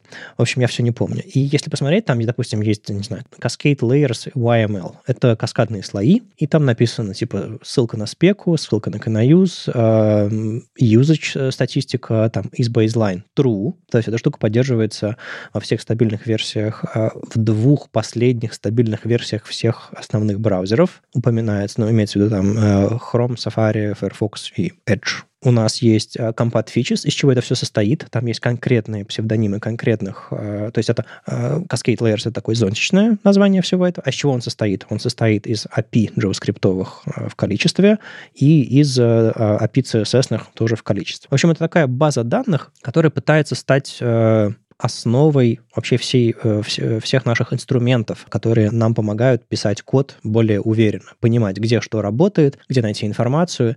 И я допускаю, что эти JSON могут быть когда-нибудь в какой-то момент, когда они будут достаточно взрослыми и стабильными, а подгружаться DevTool'ами, чтобы на основе этого во время сборки или там в рантайме, уж не знаю, а, показывать информацию про ваши CSS свойства, где они поддерживаются, где ссылка на спеку и все остальное. Потому что сейчас все DevTool'ы что-нибудь свое изобретают. Или, например, они могут использоваться вами при сборке вашего приложения, чтобы, не знаю, какой-нибудь CanaUse э, вместо базы данных CanaUse использовать вот эту штуку, поскольку она будет более, не знаю, стабильной и выдавать больше информации в более предсказуемом виде. В общем, такие а, амбиции есть у этой группы WebDX, и, а, что интересно, у них э, есть и issue, и pull реквесты, и, в общем-то, работа, работа идет. А, я Почему об этом упомянул, чтобы вы не думали, что это все тащится исключительно Гуглом в рамках Baseline а, и это все за, э, за, заточено исключительно там на Chrome и все вот эти вот интересы.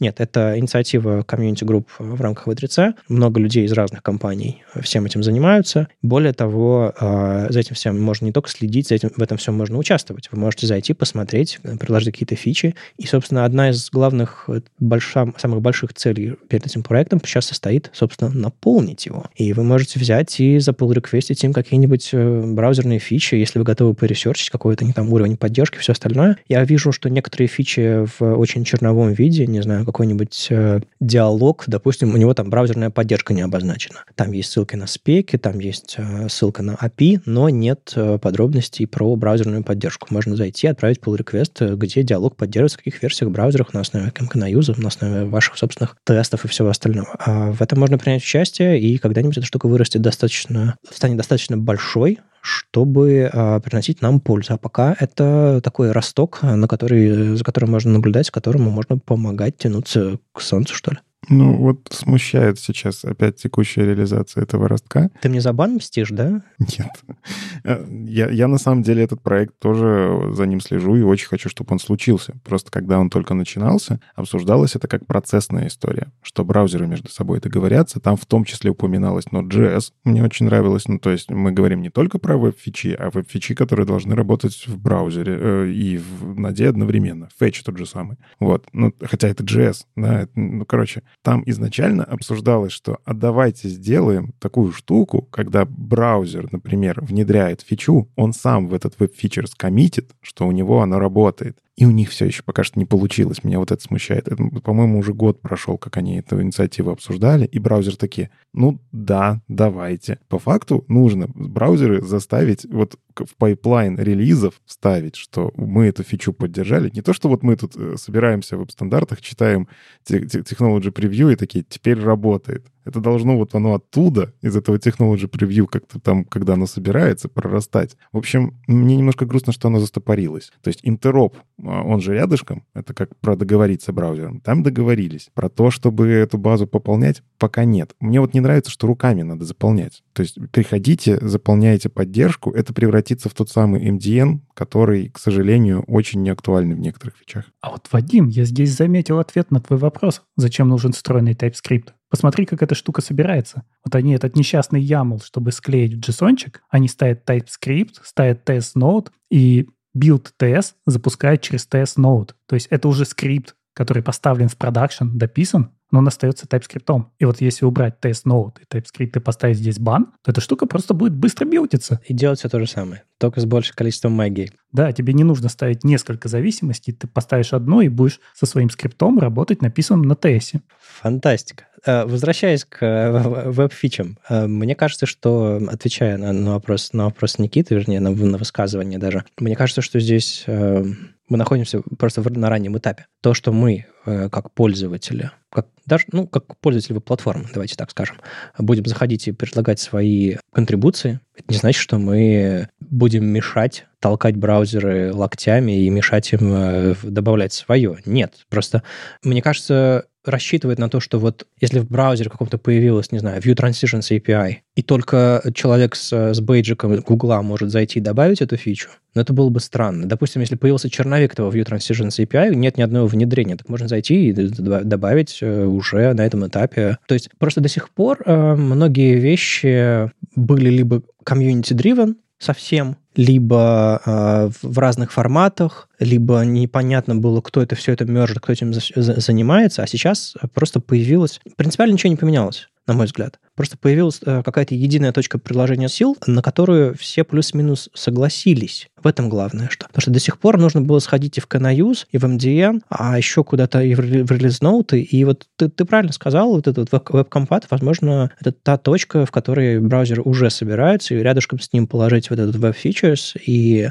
э, когда в Safari 17 выйдет, я не знаю, я, может, может быть, попингую э, знакомых мне людей из, из Apple, Apple э, скажу, заходите, добавляйте и сделайте это частью вашей рутины. А, мне кажется, это не случайный репозиторий какой-то левой комьюнити-группы. У них классные, классные мотивы, и есть э, совершенно точно доверие а, от, и от сообщества из-за имени V3C, и понимание от, от, от вендоров браузерных, что это, опять же, не случайная, не случайная группа людей. Это прям то, где информация будет собираться. Естественно, есть риск, что браузер не договорятся, им формат не понравится, или будут забивать, забывать, но надежда, что у нас еще остается? Ну, смотри, э, то, что сейчас происходит, это MDN-дата. А, то есть все то, что давайте заполнять сами, это MDN-дата, которая уже существует. Причем не полный. Вот в чем беда. У них изначально цель была, а давайте мы объединим. Есть же Canayuse, есть же MDN Data. Есть, кстати, Canayuse, который использует MDN Data, но использует его как-то криво.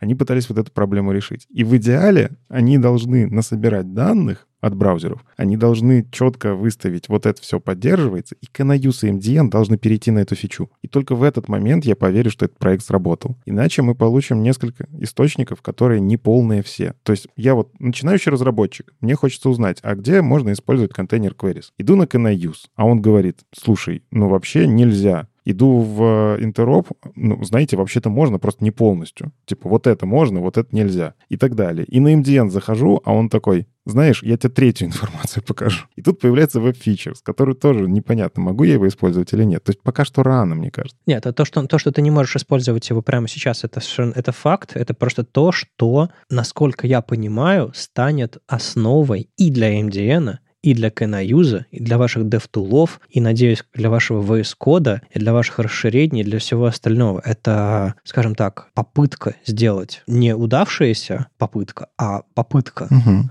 сделать а, единую базу данных в открытую с, с каким-то авторитетом, с участием всех-всех браузеров и сообщества тоже. Поэтому, не знаю, мне кажется, в этом совершенно точно стоит, за этим точно стоит следить, и я буду перетаскивать новости, если я вдруг буду слушать. Подпишусь на репозиторий, и, опять же, буду, буду следить. Я просто на V3C подписан на всяких э, соцсетях, и они периодически постят всякие новости. Вот я откуда это все выкопал. А, я точно буду следить и, и рассказывать, потому что перспектива хорошая. Знаете, обидно только одно, что в порыве сделать одну общую базу мы можем вместо двух сделать просто три базы. Да, так же часто бывает. Э, потому что э, если хочется сделать единую базу, возьми текущую базу, одну из них, и приложи усилия к ней. Почему нельзя было то же самое сделать вокруг Canayuse? Что-то помешало. Почему нельзя было сделать э, вокруг MDN? Что-то помешало. А если вы вспомните, раньше и на V3C было что-то похожее, да, где можно было посмотреть фичи, какие есть фичи. Мне кажется, что проблема на мой взгляд, вот э, с, дилетантского, с дилетантского взгляда, не в базе данных и в ее устройстве, в ее красивой архитектуре,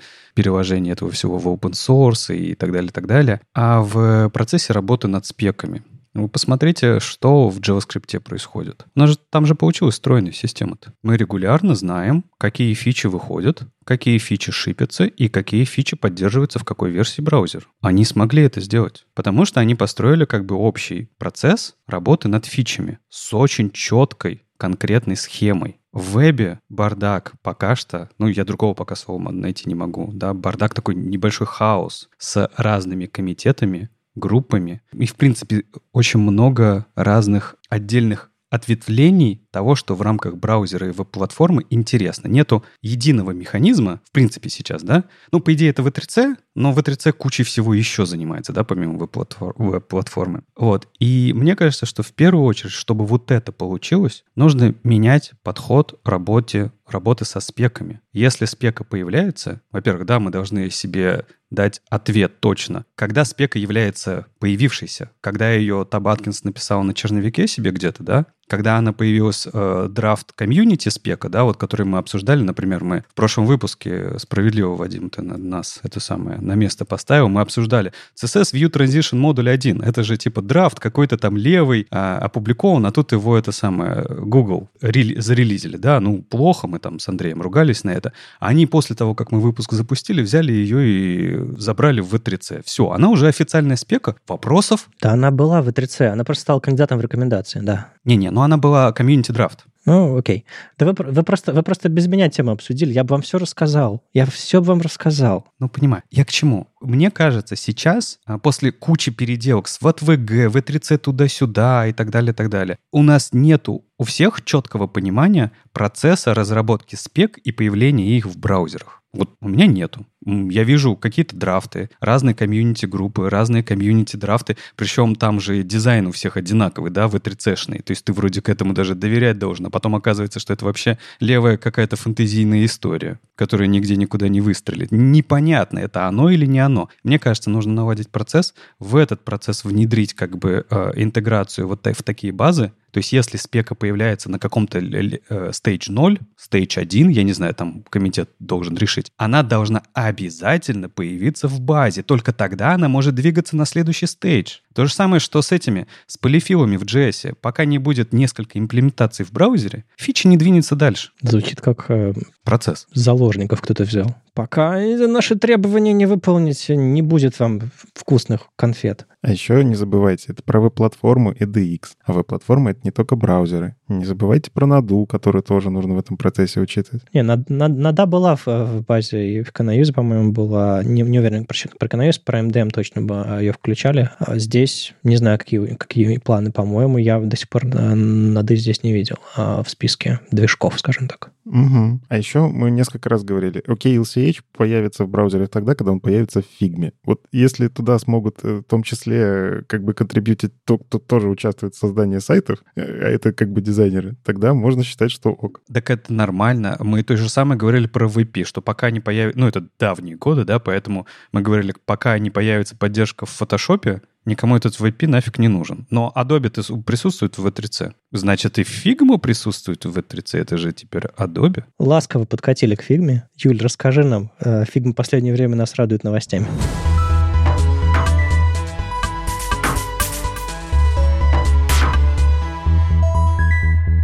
Да, у Фигмы, кажется, появился новый менеджер или не знаю, что там у них случилось. Но, в общем, они решили поменять полностью свой релизный цикл, и раньше они выкладывали э, свои релизы, ну, тогда, когда накопится что-то, чтобы было что-то рассказать. Они собирали встречку в Zoom, где можно было прийти, посмотреть, как они вот э, свои команды будут презентовать, что они там понаделали.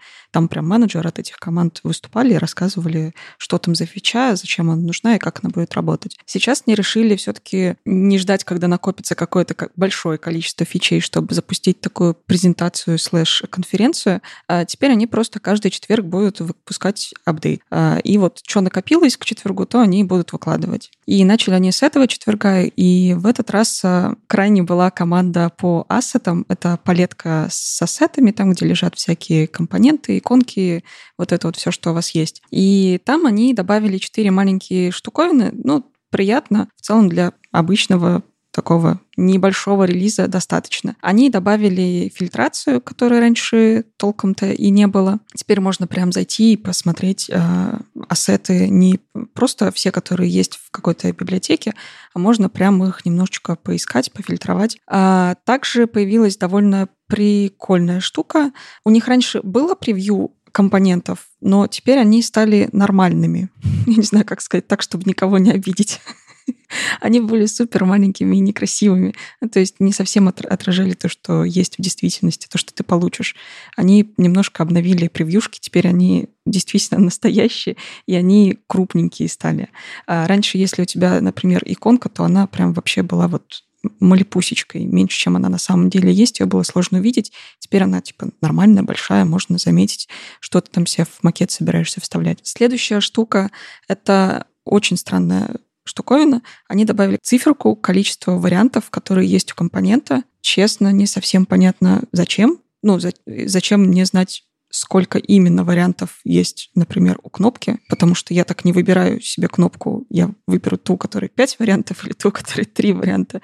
У меня, скорее всего, в дизайн-системе есть какой-то понятный набор кнопок, и я их использую в нужных понятных местах. А зачем эта штука, не совсем мне ясно. Может, здесь от обратного, Юля, что ты можешь так увидеть э, компонент, у которого нет вариантов, и это тебе подскажет, что, возможно, в дизайн-системе этот элемент недоработан? Э, возможно. Но в таком случае можно было добавить какие-то теги типа драфт, ну, как они для разработчиков сделали, теги для секции, что это готово к передаче в разработку или нет. В общем, не знаю, довольно странно. А, если нужно было показать просто есть варианты или нет, можно было тоже какое-то ну, булевое значение добавить, а не количество, сколько именно вариантов. В общем, не знаю, видимо, кому-то надо. И последняя штука — это то, что мы обсуждали с вами, когда был большой релиз а, после конфига. Помните, они добавили превьюшки и что-то типа плейграунда для компонентов, что ты можешь там посмотреть, э, всякие варианты пощупать, поменять там текст, посмотреть, как он будет себя вести. И если там есть тематизация, то, соответственно, как он еще будет вести себя в разных темах. И вот они добавили эту штуку не только в дев-моде, но еще и вот в палетку с ассетами. То есть прежде чем выбрать компонент, ты можешь посмотреть, а, что это за компонент, а, что в нем есть и как он будет выглядеть. Довольно классная штука. Классно особенно, что они не стали выдумывать какой-то новый appearance для этой, для этой превьюшки, а просто переиспользовали то, что есть в дев-моде. Поэтому просто и то, и то э, есть и для дизайнеров, и для разработчиков. Как же меня радует, что они пообещали, что теперь будут делать это чаще. Я больше всего боюсь больших релизов, где мне нужно будет сесть и два часа потратить, чтобы разобраться, а что ж там добавили. Вот они, когда DevMod переместили непонятно куда, я испугался, у меня все макеты сломались, у меня было ощущение. В смысле? А где теперь копировать мой CSS? Я что-то только CSS копировать захожу, куда вы его спрятали-то? Вот, а там надо Togger включить, правильное место найти, переместить. Страшно. И ты идешь, и вот два, я два часа честно читал что там в фигме нового появилось. Причем читал. Я посмотреть это все не мог. Там некоторые фичи, они там типа спрятаны за какими-то непонятными блоками. Короче, вот, по-моему, это классно. Это вот как мы Technology Preview потихоньку изучаем и понимаем, что нас по чуть-чуть ждет. Да? Прикиньте, вот весь этот changelog, когда он выходит, мы такие, мы в подкасте хорошо, типа, послушайте наш предыдущий подкаст. мы это уже обсудили. Вот я не люблю, я боюсь, когда большие релиз-ноуты, большие изменения. А еще для компании это же большая возможность об э, обконфузиться. Ну, то есть ты, ты целый год что-то делал, делал, делал, делал, делал, делал, никому не показывал, нате вам. Ой, а знаете, вот то, что вы сделали, нафиг никому не надо. И такие, блин, ладно, давайте мы будем каждую неделю что-то добавлять и будем проверять, нравится оно вам или нет. А я правильно понимаю, что они выкладывают это только в X, ранее известный как Twitter, и, и все. В этот раз почему-то да. Раньше, когда были большие релизы, они писали прям блокпосты и э, кросспостили это, собственно, в X, ну, то есть каждое обновление, там, как каждый маленький кусочек э, обновления они выкладывали тоже отдельными иксами. Не знаю, видимо, они посмотрели конверсию, что никто блок не читает. Ну, там, правда, черт ногу сломит. Особенно вот этот последний большой релиз, который был э, после конфига. У них там 10 статей, в каждой из них разный набор пунктов. Чтобы найти и ссылку, которую ты посмотрел э, неделю назад, ну, это вообще невозможно. Я пыталась найти фичу, которую мы с вами обсуждали, я не смогла. Я честно потратила два часа, ходя по вот этим вот ссылкам в у них блоге, и просто не нашла. По-моему, они... Э, я не знаю внутренней статистики, но есть ощущение, что основной их э, канал информационный — это YouTube как раз, потому что они же вот тоже после фиконфа нарезали э, на каждую фичу отдельно. То есть они сначала выложили стрим общий, а потом как бы его убрали, а выложили нарезку и для каждой конкретной фичи с овервеем и всеми остальными делами. И, может быть, поэтому ты в том числе, Юль, потеряла какую-то фичу, потому что они потом переделали. А, и есть ощущение, что ну вот они так подают о себе информацию, а есть с этим проблема? Ну, то есть вот кто-то реально, у него нехватка знания о том, что происходит в фигме. Ведь в самом интерфейсе фигмы, мне кажется, тебе тоже новости подают, нет? Ну, подавать-то подают, но смотри, это как Xcode, когда начинался. Ой, Xcode, VS Code. Xcode, к счастью, для меня начался, закончился, я быстро раскрываю это приложение. Вот, VS Code, он когда начинался, у них релизный цикл был медленный, и они такие, типа, мы обновились. И вот такая здоровенная простыня, что у тебя добавилось? А ты же все попробовать хочешь? Тебе же нужно понять, это мне полезно вообще или не полезно. Вот эти вот next, next, next, когда мне решаю рабочую задачу, я, я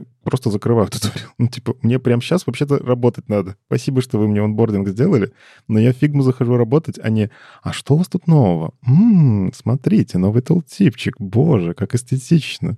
Господи, когда, когда мне task-менеджер э, кликапа начинает э, онбордить меня на все свои новые фичи, а я просто зашел таску посмотреть, у меня горит. А они мне, ой-ой-ой-ой, посмотрите, а вам нравится наше приложение? Я однажды потратил время, написал «нет, не нравится», и на вопрос «почему?» ответил все, что у меня было на душе в этот момент. Никто не прочитает, конечно. Но как канал о новостях, Twitter или X, как вам больше нравится, это довольно ужасно, потому что если я зайду в канал Figma, что я увижу? Что-то от 21 июня, потом 22 год, потом вообще 19 вот этого конкретного поста нет. И если я просто хочу узнать, что там выходит новое, я могу это потерять в ленте, если она вообще у меня существует. Все-таки хотелось бы какой-то более нормальной коммуникации. Ну, здесь действительно, я не знаю, а, дизайнеры подписаны на кучу всяких а, канальчиков, которые как раз вот выжимки делают из всех обновлений, ну, чтобы ты был в курсе, и не в начале рабочего дня, когда тебе нужно срочно что-то сделать или пойти на какую-то встречу, показать свой там прототипчик или дизайн, не сидеть вот это вот next, next, next, или когда Figma говорит срочно, мне сейчас нужно обновиться, просто сиди и жди, а у тебя там, не знаю, 10 файлов открыты, которые еще грузиться будут 3 часа. Ну, чтобы вот этого не было, мы, собственно, читаем всякие там твиттеры, ютубы, телеграммы. Поэтому в целом, мне кажется, нормально. То, что в блог они не, не выложили в этот раз, не знаю. Может, это просто они в этот раз что-то прокосячили, потому что в этот раз только одна команда отвечала за обновление.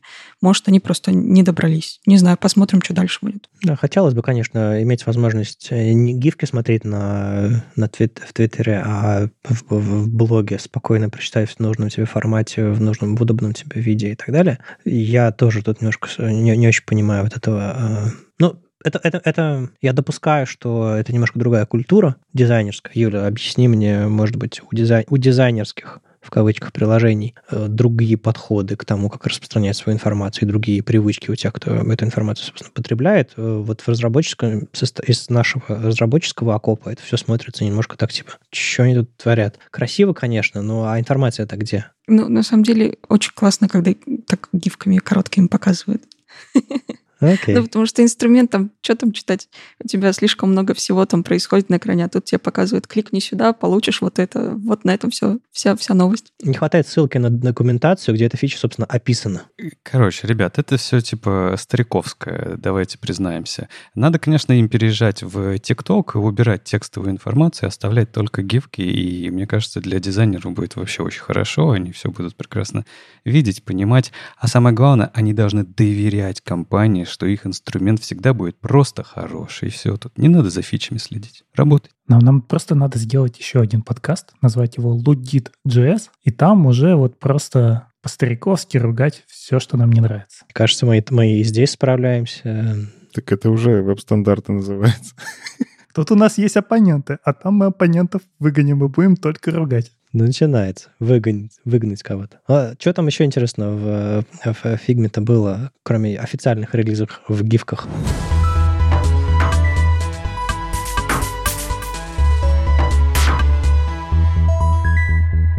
Да не в фигме. Тут на самом деле это, по-моему, прошлый выпуск э, Рома Шамин э, ретвитнул в Твиттере, что типа марсиане стоят с транспарантами. Короче, марсиан новый транспарант, ребят. Развернули. Э, как бы с OKLCH вроде разобрались. Вот к нам Андрей приходил, про апку говорил, с Вадимом ругался. Немножко спорили, нужно, не нужно. Но случилось полезное, мне кажется. Э, появился плагин Polychrome, это тот самый, про который Андрей говорил, что они там ведут активную разработку. Плагин для Figma, который как раз-таки показывает э, вот этот вот контраст accessibility по методу апка, который Вадиму не очень нравится. Вадиму все нравится. Только зачем опять хром? Ну, полихром без Е, к слову, кстати, если что. Ну ладно. Ладно, суть в чем?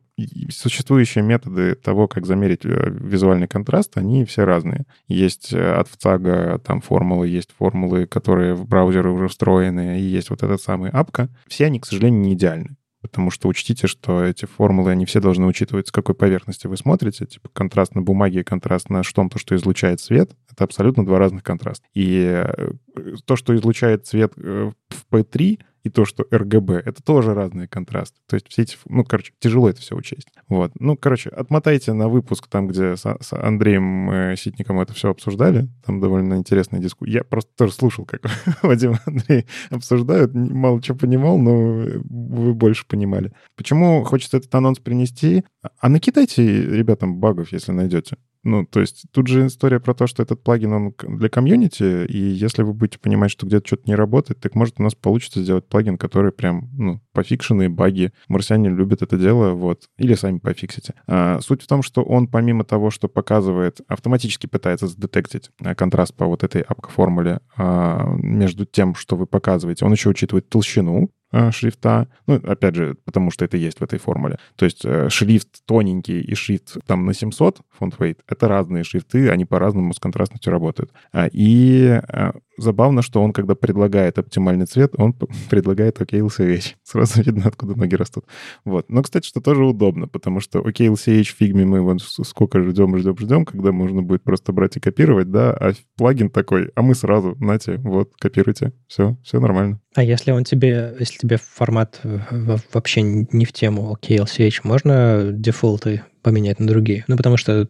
Я не смотрел про дефолты, но RGB можно. Да, да даже дело не в этом, просто я, я очень люблю марсиан и их транспаранты. Кто-то кто это должен делать и двигать нас к чему-то новому. Когда это было ретина, сейчас новые цвета и так далее. Все, все здорово, все классно. Просто иногда есть чувство, что окей, мне нравится, что у вас есть проекты, в котором у вас есть окей LCH. У меня нету. Так может, вы дадите, оставите меня в покое и дадите мне пользоваться старыми цветами? Просто есть некоторый э, уровень фанатизма в этом всем. А, он рождает потрясающие инструменты, KLCH сайты, конвертеры, э, плагины и все остальное. Нам это нужно и важно делать. Просто я имею в виду, что не стоит забывать тех, у кого таких задач нет. Им нужно просто контрастность получить э, адекватную. И не забывайте, пожалуйста, есть такие люди. Делайте им удобно тоже. Правда ведь? Может, для людей и для удобства? Не, ну контрастность-то он тебе точно выдаст. Тут не переживай. Он тебе выдаст, покажет, что у тебя что-то не так, и пока что лучше. Не, я имею в виду, зачем, зачем мне просовывать KLC, сейчас он мне не нужен, да? Правда ведь? Ну, это, да, хороший фичер реквест. Ну, ну, опять же, у них, если что, предусмотрено для тебя возможность скопировать цвет в любом формате. ну, что для тебя? Для меня тоже. Я еще KLCH пока что не рискую. А, страшно. Ну, просто есть повестка, а есть удобство. Разные вещи. Э, жду, в общем, э, ответа э, Рома Шамина в следующего, после выхода эпизода. Ну и раз вы зацепились за Chrome, может, про Google поговорим? Да, тем более хороших-то тем нету, есть только плохие, хотите? Леш, давай. Хром опять все сломал? Да не, они просто зарелизились. Тут, знаете, будни такие, они, они просто вышли.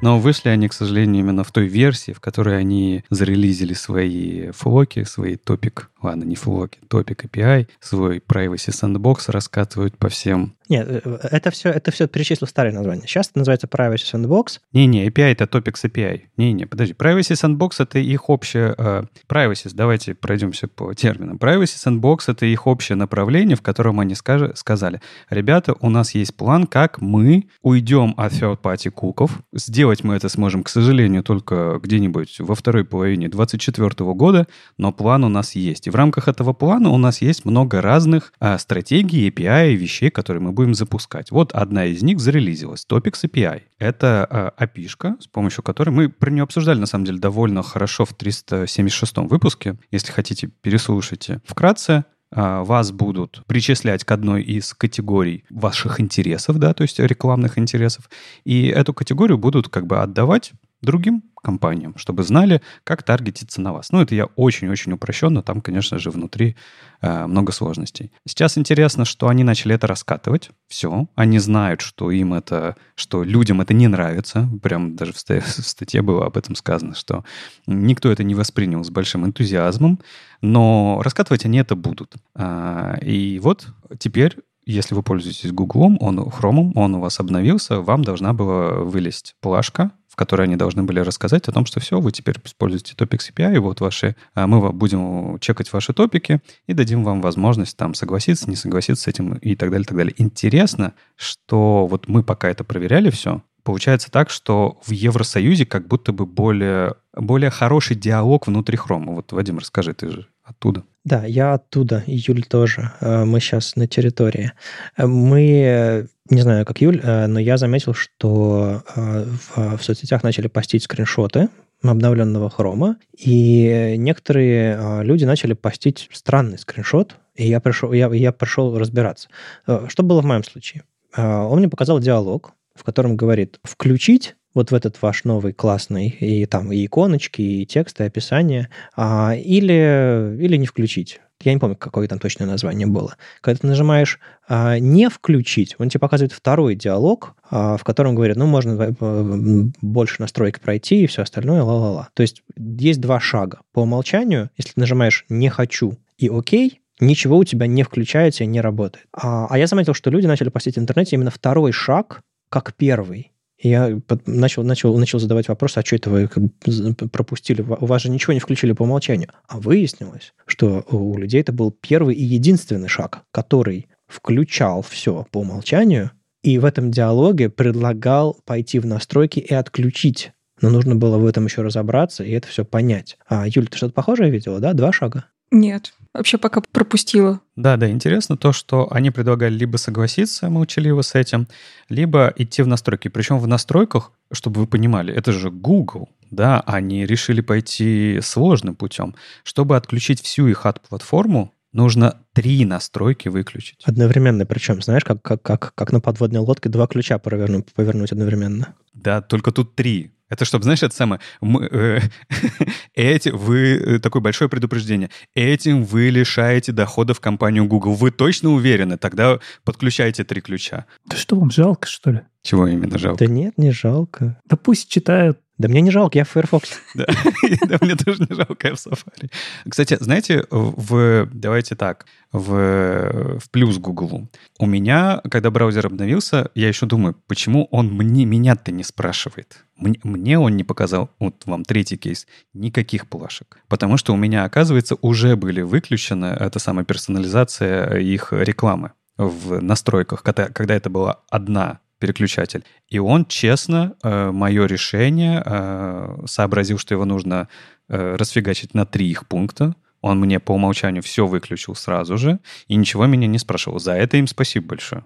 Вот. Ну, а так, э, напомню вам, что Google тут, конечно, немножко смешной, потому что они все это заворачивают в историю того, что а, мы не можем third-party куки просто так отключить. Мы будем искать способ, как а, нам сохранять ту функциональность, которая у нас была в браузере, а, и искать способ, как нам жить без third-party cookie, но с той же самой функциональностью. Поэтому до, 20, до, как-то до 2024 года мы убираем эту всю штуку.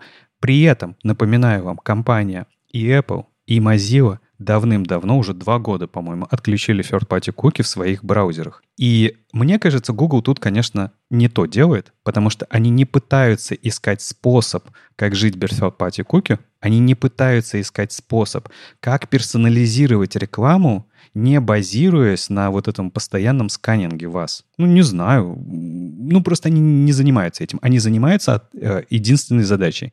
Как сохранить ту функциональность, которая у нас так или иначе была.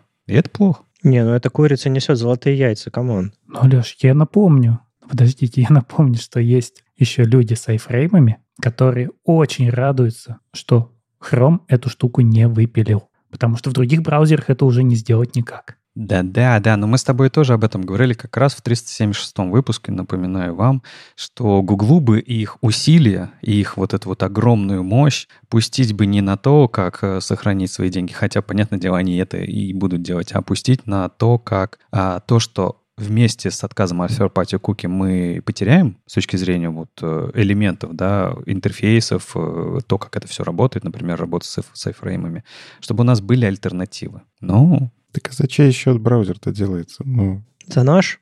Да? В смысле, за чей счет? Да, за наш, конечно. Ты, ты забыл э, присказку, если с тебя денег не берут, то деньги ты. Ну да, да. Я в арке сижу, поэтому... Ты продукт. Не, я на самом деле зашел в настройки своего хрома э, после того э, мягкого погружения, который типа дал мне э, Google по умолчанию, не включив эту штуку. Он мне по умолчанию не включил настройку Add Topics, но сайт Suggested Ads и Add Measurement он включил мне по умолчанию. Поэтому я зашел их и выключил, хотя хотя я Chrome особо не пользуюсь.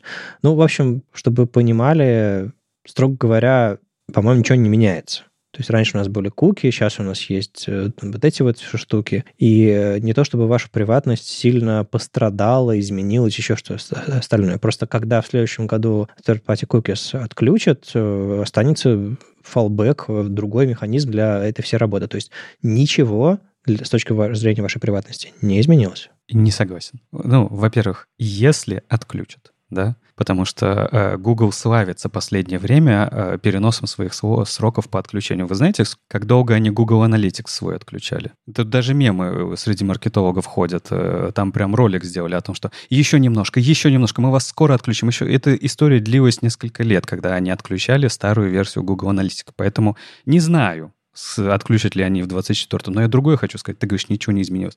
Изменилось. Теперь в браузер Chrome, помимо работы third-party cookies, работает и вторая система определения тебя. Теперь работает две системы, Вадим. Класс? Ну, у меня уже рука была прикована к батарее, теперь нога прикована к батарее. Ну, потрясающе.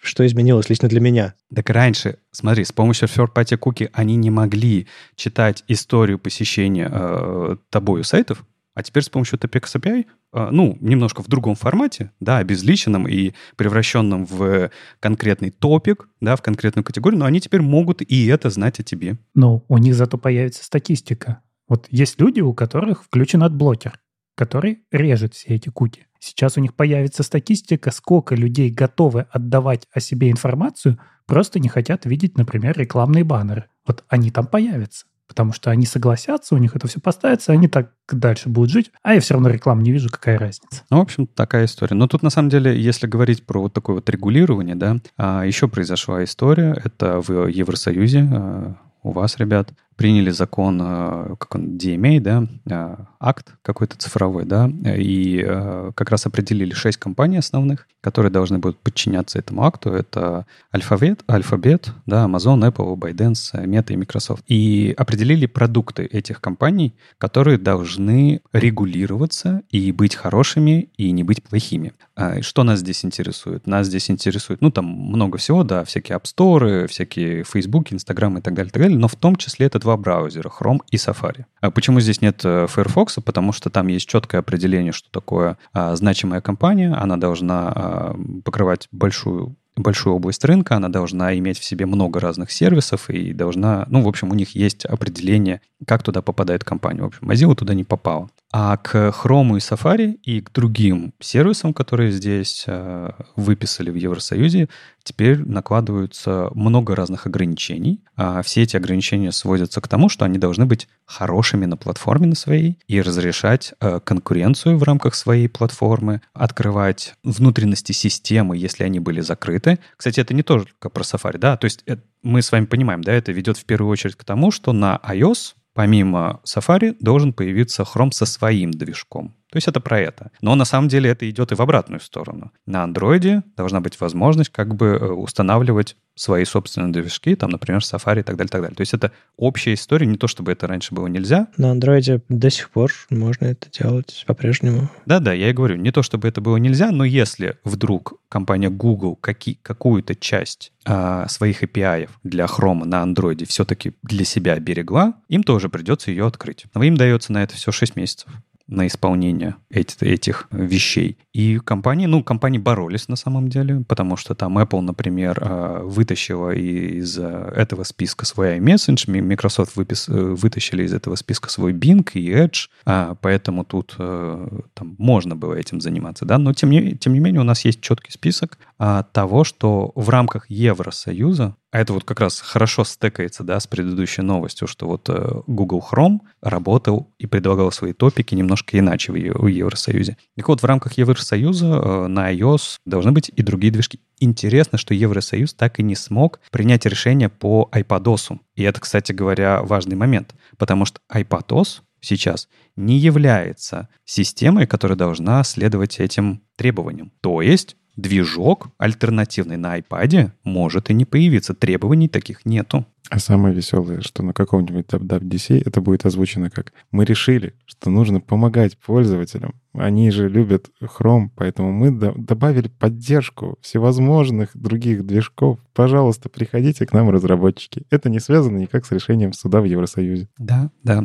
Ну, там же помимо App Store, да, с которым проблемы понятны у Google а, Play, он же тоже попал под эти регуляции, и у них же часть API их личных, да, там, например, Google Maps, Google Notification и так далее, так далее, они же тоже закрыты, они же платные, если вы помните, да, и им тоже придется с этим что-то делать. То есть я имею в виду платные для производителя, да, производитель, подключая их, они должны лицензионные отчисления отправлять в Google. Но есть же и пример того же Threads, когда они могут сказать, окей, мы просто отключим для всех. Это для нас проще, чем открыть нам нам проще просто не давать эту функциональность. Да, но Threads, знаешь, плохой пример. Они так громко про себя покричали, да, но потому что их в этом списке и не было. То есть как бы для них не было никакой угрозы. А, например, тот же самый Facebook, Instagram, который в этом списке, или WhatsApp, или Messenger, они в этом списке, и я что-то не слышу новостей о том, что они собираются отключать Евросоюз. Не-не, я просто про какую-нибудь API шку. Ты можешь ее не давать всем, Да. а запретить всем. Ну, не будет ее, и ладно. Не всем, а на территории Евросоюза. Еще хуже.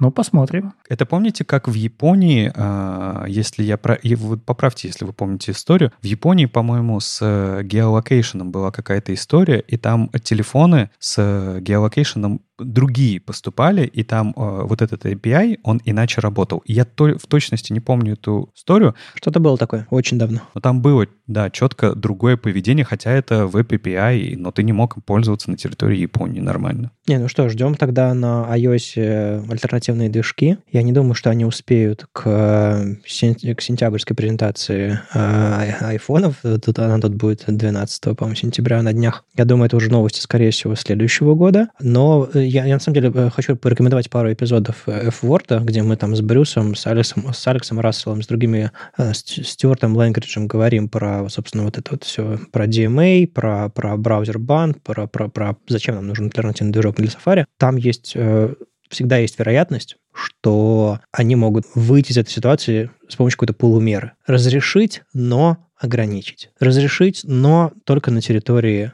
разрешить только, но и, в общем, есть всегда нюансы, можно с фигой в кармане улыбнуться и э, сказать, заходите, а, не знаю, полного перформанса, доступа к, к железу и всего остального не будет. Есть всегда эта вероятность, но в ответ на эту вероятность э, всегда могут быть другие иски, другие расследования и все остальное, поэтому тут, конечно, у Apple есть как бы разобраться с проблемой э, навсегда, надолго, по крайней мере, или вот играть в в очередной трюк. А, Я почему-то думаю, что они на это пойдут, а, по крайней мере, ну ладно, я, я очень надеюсь, потому что мне кажется, это будет в пользу нашей веб-платформы, и я думаю, что у нас еще будет повода об этом поговорить, а, обсудить, насколько это хорошо или плохо, нужно, не нужно, когда уже будут ну, какие-то конкретные новости. Пока новость одна и хорошая, что DMA прошел. Да, будем ждать. Ну и ладно, и так- тогда если мы говорим про вещи, от которых мы э, хотим избавиться, либо добавить в свою платформу, тут э, DHH в очередной раз э, решил похайпить и рассказать о том, что TypeScript не нужен, и они его дропают.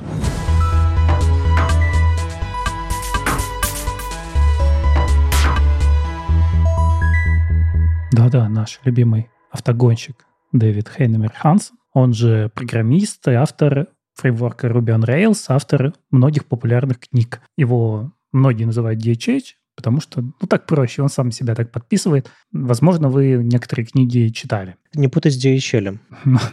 И вот он написал тут очередной манифест, он любит высказываться манифестами. До этого у них там был манифест, там, по-моему, про Once, про то, что купил приложение и пользуйся. Вот теперь у него новый манифест о том, что они выпиливают у себя в движке Turbo TypeScript. Движок Turbo мы тоже когда-то давно обсуждали. Это часть э, движка, господи, как же он называется, я забыл, который работает там на рубях и доставляет тебе HTML в браузер, чтобы не писать сложный JavaScript на клиенте, а все перенести на сервер, и так работает э, Hey.com, например. В общем, есть у них библиотека Turbo, и они в ней выпилили TypeScript буквально как? Выложили pull request, и через три часа влили его не спрашивая никого. И все, у них теперь там нет TypeScript. Ну, понятно, DHH написал вот этот вот свой манифест, где объяснил, что TypeScript это неудобно, что он им жал, что у нас есть прекрасный язык JavaScript, который работает так, как он написан, сразу в браузере, не нужно ничего здесь транспилировать, что когда мы возимся с типами, мы больше боремся с TypeScript, мы убиваем весь фан от программирования, и вот можно просто пойти в этот самый pull request и посмотреть, насколько все стало лучше, когда они просто отстрелили все типы и выложили это как JS без каких-либо ну, уже нет у нас есть компиляций, нет два вида файлов, есть просто вот что написали, то в браузере и бежит. И народ, конечно, тоже очень сильно удивился.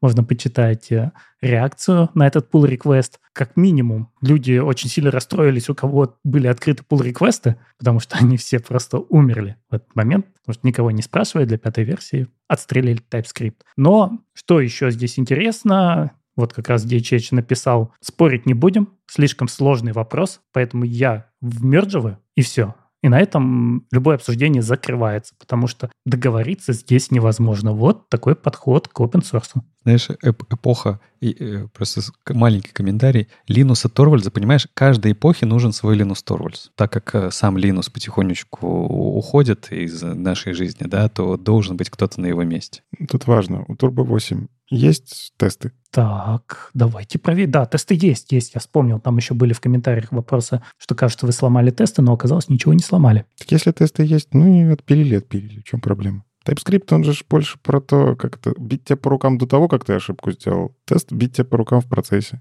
Так обидно же. Обидно. Никита, Никита, обидно же комьюнити. А что обидно-то? Смотрите, с одной стороны, действительно ничего не сломалось. И он Давид про это говорит, что классная штука в ТС, что он полностью совместим с JavaScript. Неважно, на чем написана твоя библиотека, для потребителей ничего не поменялось. Они как видели библиотеку, так и видят, как у нее были какие-нибудь там DTS-ки. Вот, кстати, здесь хороший вопрос, потому что из кода они отстрелили типы полностью, никаких DTS я там не вижу и JS-доков там не осталось. Вот что удивительно. А, то есть типов, типов вообще нет. То есть не просто они переехали в, в, в JS-доки, DTS оставили, еще что-то такое. Это просто голые JS-файлы, э, приведение типов обычное JavaScript, ничего не происходит. Мы просто надеемся на, как, в общем-то, всю жизнь делали. Я вам напомню, у, у него компания, вот этот 37 Signals, да, в которой работает же не так много людей, это же очень маленькая компания. Там одни эти сеньоры плюс, плюс-плюс. Вот этим людям просто не нужны типы и проверки типов. Они сразу пишут правильно. Без багов. А, ну, знаете, здесь нашлись еще в комментариях хорошие ссылки, например, на Рича Харриса, который действительно в свежем Svelte, по-моему, это какой то пятый вроде Svelte, тоже убрал TypeScript. Это было 4 месяца назад. Он написал гораздо более сдержанное описание того, почему он это сделал, написал, насколько хорош TypeScript, что он не является лудитом, что он не является анти-TypeScript ером. Но, к сожалению, действительно, когда вы пишете библиотеку, очень часто TypeScript вам жмет. Вы вынуждены писать код для TypeScript. Более того, становится неудобно разрабатывать. Вот про то, что я говорил, когда мы обсуждали Bun, что ты не можешь уже просто перепрыгнуть в код и видеть исходный код. То есть вот ты подключил библиотечку, ты прыгаешь уже в скомпиленный JS. И возникают все эти вопросы, а что же мне поставлять? TypeScript плюс JavaScript. Неудобно, но иногда удобно, но как-то вот наружу такое выкладывать, ну, не камильфо, у тебя библиотека в два раза жирнее становится. Или ты типы рядом положил, тогда тоже вопрос, а вот у тебя типы изменились. Изменилась ли версия библиотеки тогда? Ведь API-то вроде не поменялась для JS-ников, а типы поменялись. Вот эти все вопросы, они накапливаются. И в случае с Svelte они пришли к тому, что они перешли в режим JS-доки плюс JavaScript, потому что им нравятся типы, но они уперлись в ограничения. Ну, мне кажется, это классическая история, когда ну, есть инженеры, которые надо ставить табы, да, или, или пробелы, или точка с запятой. Э, TypeScript, он, конечно, немножечко серьезнее, чем табы пробелы, он очень сильно влияет на то, как вы разрабатываете. Но первую очередь нужно понимать, кто потребитель того, что ты делаешь. Как я понимаю, Turbo 8 — это я вряд ли буду его пытаться расширять. Я вряд ли буду пытаться его использовать как зависимость. Нет, я в него буду добавлять какие-то зависимости. Ну, то есть это не такой особый способ работать с, чем-то, с веб-платформой. То есть по факту от того, что там пропал TypeScript, Я как разработчик, я в принципе им не пользовался, поэтому мне все равно, но если бы я пользовался, ну, что я потерял? Я по факту ничего не потерял. Если, вот как правильно говорит Леша, там сеньористые сеньоры э, 100-500 грейда, которые смотрят на код и сразу представляют, как он в ассемблере, да на здоровье. Ну, пускай пишут так, как им удобно и быстро. Если есть тесты, я спокоен. Я доверяю проекту, у которого есть тесты. А со Svelte не знаю. Со Svelte, наверное, я бы немножечко все-таки напрягся, если бы они вообще выпили любую доку. И, ну, они подумали про это. Окей, у меня VS Code подскажет, что мне писать надо. Если захочу, я поставлю сверху линтер, который по JS-доку будет проверять, все ли я нормально сделал. Там есть такие инструменты, как бы тоже мне поможет. Ну, то есть с точки зрения потребителя, да какая мне разница, на чем оно сделано? Но даже когда ты пользуешься TypeScript, в библиотеках бывают баги. Это вообще, в принципе, ну, нормальное явление, да? Бывает. Ну, в конце концов, в каждой библиотеке мы можем сходить, увидеть и количество ишей, да, увидеть э, bugs и так далее, так далее. Ну, бывает, что у нас что-то утекает. TypeScript здесь, он, конечно, с нас э, один слой проблем должен срезать, о котором мы просто не думаем, да? Но он не, не лишает же э, либо э, проблем остальных. А здесь ребята, как бы, как я понимаю, чувствуют себя комфортно в JavaScript, чувствуют себя комфортно в том, как они работают с типами и их знания о, о типах, и они понимают, что им TypeScript жмет. Ну и нормально, я считаю это вообще правильным взрослым поступком отрезать лишнее и все. Интересная реакция комьюнити. Комьюнити же так немножко-то побеспокоилась, по их-то э, это все очень сильно задело, и я вот не понимаю, а откуда вот это вот э, задевание? Ну им не, не пофиг ли? Ну смотри, да, есть отдельные ребята, которые там просто, как они посмели со священного TypeScript уйти? Здесь много вопросов, потому что действительно я вот тоже люблю писать на чистом JS. На ноде я люблю писать на чистом JS. Я не хочу писать эти промежуточные компиляции, ставить еще там CSX и так далее. И это нормально, и так можно делать. И низкоуровневые библиотеки так и пишут, потому что есть вопросы к производительности. Так что вот эту сторону мы можем отложить. Но здесь еще вопрос того, как это было сделано. Вот почему народ обиделся. Что без обсуждения в то, что выложено в open source, ребята влили, и все и сказали, никакого обсуждения здесь не будет, потому что обсуждение здесь невозможно. Они сделали нормальную вещь, но сделали это без уважения, да? Да. Ну... Но это DHH. Это в принципе... Ну, Андрей, это не первый поступок такой его, правильно же? Но в каждом, в каждом, ну, то есть не в каждом, но во многих open source решениях есть такие люди, да, ты вспомнил Линуса, точно так же у нас Гвида когда-то был, он все-таки отдал он с пьедестала сошел немножко, да, там, по-моему, сейчас пять человек решает. Точно так же есть Рич Харрис, точно так же есть Иван Ю. И, и какой правильный здесь вариант? То есть должен ли быть вот такой, этот, как, как у них это было сказано-то в Python, добрый диктатор или что-то такое, который приходит и говорит, будет так, обсуждения не будет. Или нужно разводить здесь на там на месяц обсуждения, и все равно в конце как-то его свести к тому, что мы вливаем TypeScript, извините, но пришлось. Слушай, это очень сложный вопрос, на мой взгляд, что комьюнити важнее плохой способ донесения своей позиции, да, и плохой способ взаимодействия со, со собственными контрибьюторами, либо э, вклад там в общее. Потому что если ты вспомнишь Линуса, Линус очень много всего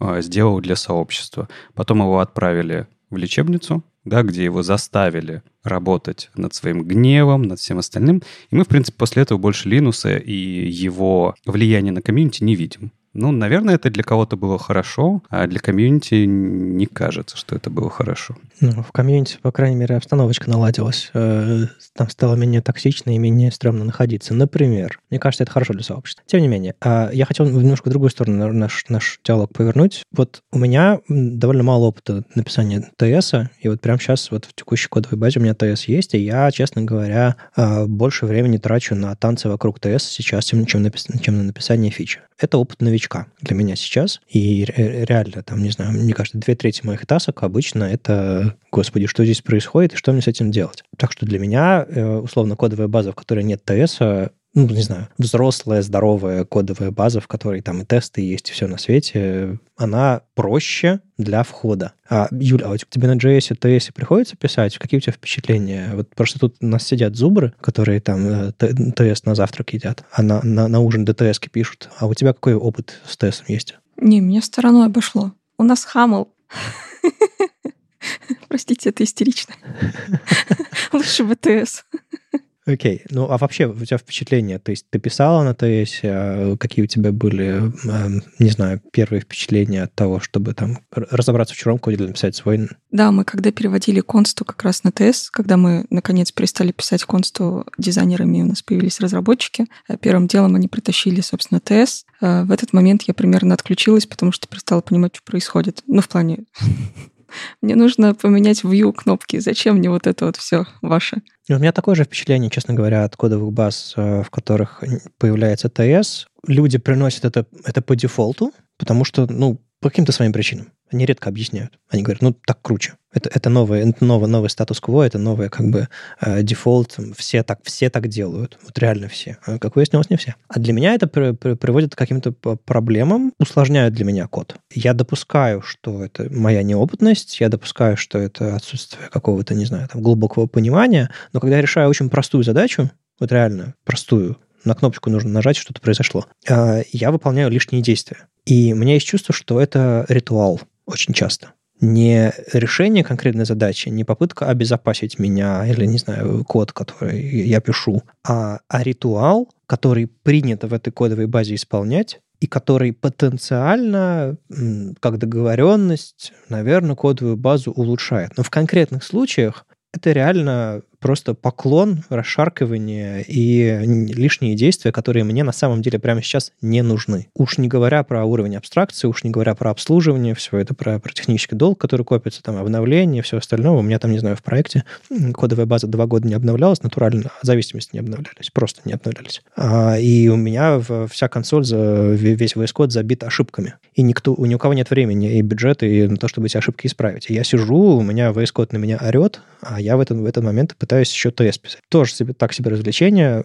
Напоминаю, что это еще одна зависимость и еще одно усложнение в вашей системе. И вот я, глядя на, на то, что есть люди, которые на ТС не пишут, возможно, это другой use case, возможно, они не, не пишут продукт, они пишут там библиотеку и все остальное, радуюсь, что есть другие точки зрения, и э, их проблемы с ТС не такие же, как у меня, но мы плюс-минус в той части сообщества, которая не считает это абсолютным дефолтом, абсолютным как бы, единственным способом писать э, клиентский код сегодня. А можно я вот альтернативный пример? Я вот такой JavaScript-разработчик, прихожу, а меня заставляют CSS писать. И мне кажется, что это ритуал какой-то. Я же могу, в принципе, просто JS расставить все, когда у меня что-то рендерится. А что-то в компании заставляют классы, BEM, какая-то вот такая история. Не понимаю, зачем. Ну, понятно, что я сейчас утрирую, потому что я-то фанат CSS. Не, не, если бы тебя заставляли на Tailwind писать, а не на том, что работает прямо в браузере, пример был гораздо лучше, Никита. Да. Сейчас, сейчас слабо. Попробуй еще раз. Нет, э, я вот его специально привел именно так, потому что, э, мне кажется, здесь про понимание технологии. Мы здесь говорим про то, что используется CSS, потому что мы знаем, как он работает. Я отлично понимаю, как работает в браузере, как э, вот этот цикл рендеринга, как каждое свойство на что влияет. Мне немножко проще. TypeScript мне пришлось в свое время изучать, но у меня повезло просто в жизни, я до этого на C-Sharp писал. И так повезло, что дотнетчики пришли на JavaScript и принесли мне C-Sharp. То есть то, что я знал, принесли туда, что я тоже уже знал. И я такой, а, ну, прикольно. И если учиться вот на типизированном, ну, то есть ты понимаешь, для чего оно надо, но в университете, опять же, нам объясняли, что не везде типизация нужна. То есть ты правильно все говоришь. Есть проекты, где типизация нужна, потому что будет дальше рост, будет команда, которую нужно погрузить. TypeScript иногда, если он хорошо используется, он, в принципе, как документацию его можно использовать. То есть у тебя типы описывают даже некоторые вещи в дизайн-системах ты описываешь, какой у тебя может быть размер у кнопки через TypeScript. Ну, потому что дальше оно там JavaScript как-то проваливается, пропсы это принимают и так далее. Но ты по, по TypeScript понимаешь. А иногда действительно не надо. Если ты делаешь сайт-однодневку, то я понимаю твои эмоции. Я сам ненавижу ивенты в React. Это худшее, что только могло случиться вообще. Ивенты в браузере и ивенты синтетические в React, это, ну, попробуй их поженить так, чтобы они сработали правильно. Вот. Но те, кто при этом на React постоянно все время пишут, для них это кажется, да понятно же все, в чем проблема. А порог входа? Ну да, то есть тут зависит от того, куда ты, откуда ты пришел на это все смотреть. Uh-huh. Отсюда вот отношение к TypeScript. Мне норм, потому что я его знаю, я понимаю твои эмоции, понимаю эмоции новичков, которые, блин, я просто клик хочу обработать. Отсюда и вытекает мысль, TypeScript не везде нужен. Я тогда тоже добавлю, просто э, типизация сама как концепция, она-то очень нужна и необходима. Ее очень сильно не хватает в JavaScript. Ну, у нас же огромное количество проблем в JS, ошибок, э, как раз-таки из-за гибкой типизации, да, когда у тебя значения могут превращаться во все, во, во все что угодно, да, и ты не можешь это никак контролировать нормально, пока не изучишь JavaScript настолько хорошо, чтобы уже прям а, хорошо в этом во всем разбираться. И из-за этого у нас появился а, дополнительный инструмент TypeScript. Не так уж получается, что TypeScript на рынке сейчас решает очень много головника в тех проектах, в которых используется в основном, да. Но разработчики и сообщество, когда решают свои вот эти ежедневные задачи, конечно же, им уже кажется, что это нормальные дефолты, что нормально, когда ты работаешь с JavaScript, ты работаешь с TypeScript. Потому что, ну, иначе-то никак. У них как бы большинство проектов связаны с задачами, которые как бы связаны с типами. Им надо притаскивать TypeScript. То, что у нас на уровне новичков это является дополнительным порогом входа, так да, но это проблема не TypeScript, это проблема JavaScript, что у него нету типов работы с типами внутри. Потому что если бы в самом языке была бы работа с типами, ты бы на своем новичковом уровне должен был бы познакомиться с ними. Но есть же типы. Ну, ты понял, о чем я. Статической типизации нет, динамическая есть. Да-да-да, проблема с типизацией, с динамической типизацией. Так а что делать, если некоторые отказываются от э, ТС? Ну, это нормально. Так не-не-не, смотри, еще раз. Люди, когда отказываются, вот, например, ребята из Turbo 8, когда они отказываются от использования TypeScript, это не значит, что они отказываются от э, работы с типами и понимания, как у них там все происходит. Я уверен, они чекают все свои типы. Я уверен, что если они ожидают определенные значения на входе, они чекают, что именно эти значения на входе к ним пришли и так далее, и так далее. Просто они убрали вот этот вот дополнительный слой, который за них эту работу выполнял. TypeScript.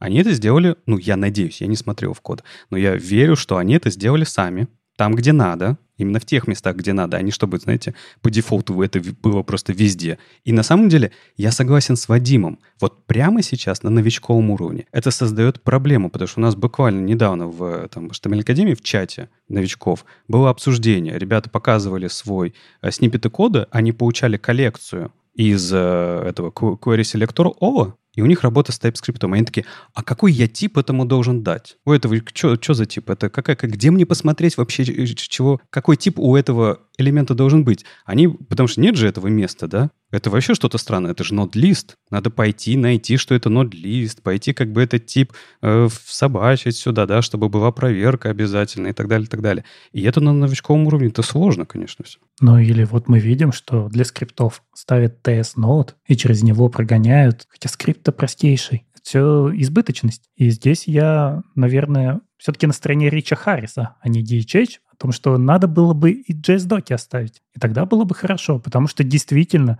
вот нельзя здесь взять и применить опыт какого-нибудь C-Sharp и сказать, а вот C-Sharp есть типы, и все хорошо. Потому что в JS мы из TS получаем JS, а JS уже уезжает в компилятор. И вот есть это промежуточное состояние. И когда мы для TypeScript вынуждены сделать над каким-нибудь дженериком, там, с пятью параметрами, функцию обертку, просто чтобы не прокидывать все эти пять параметров по всему коду, это значит плюс одна функция обертки, которая влияет на производительность. В, интерпретатор только. Да, Андрей, в, в интерпретатор только. Потому что если бы там был компилятор, было бы все проще. Да, да, да, да, в интерпретатор. Но там компилятор в байткод, а потом в интерпретатор. Так что мы оба правы. Ну да. И получается, что, да, когда вы пишете библиотеки, которые должны быть производительными, и вы вынуждены еще написать код для TypeScript, вы проигрываете в производительности. Потому что в другом языке вы бы получили на выходе байт-код или вообще машинный код. А здесь мы получим JS, и он может быть не оптимальным. Поэтому нормально, что вот где-то приходит к решению, что здесь JavaScript им лучше. Здесь нет ничего плохого. А где-то вот в бизнес-логике, когда мы пишем бизнес-логику, конечно, статическая типизация нам упрощает понимание, потому что у нас есть какие-то уже типы, которые связаны с реальными бизнесовыми вещами, и это часть тестов что вот он в каком виде зашел и в каком виде он вышел.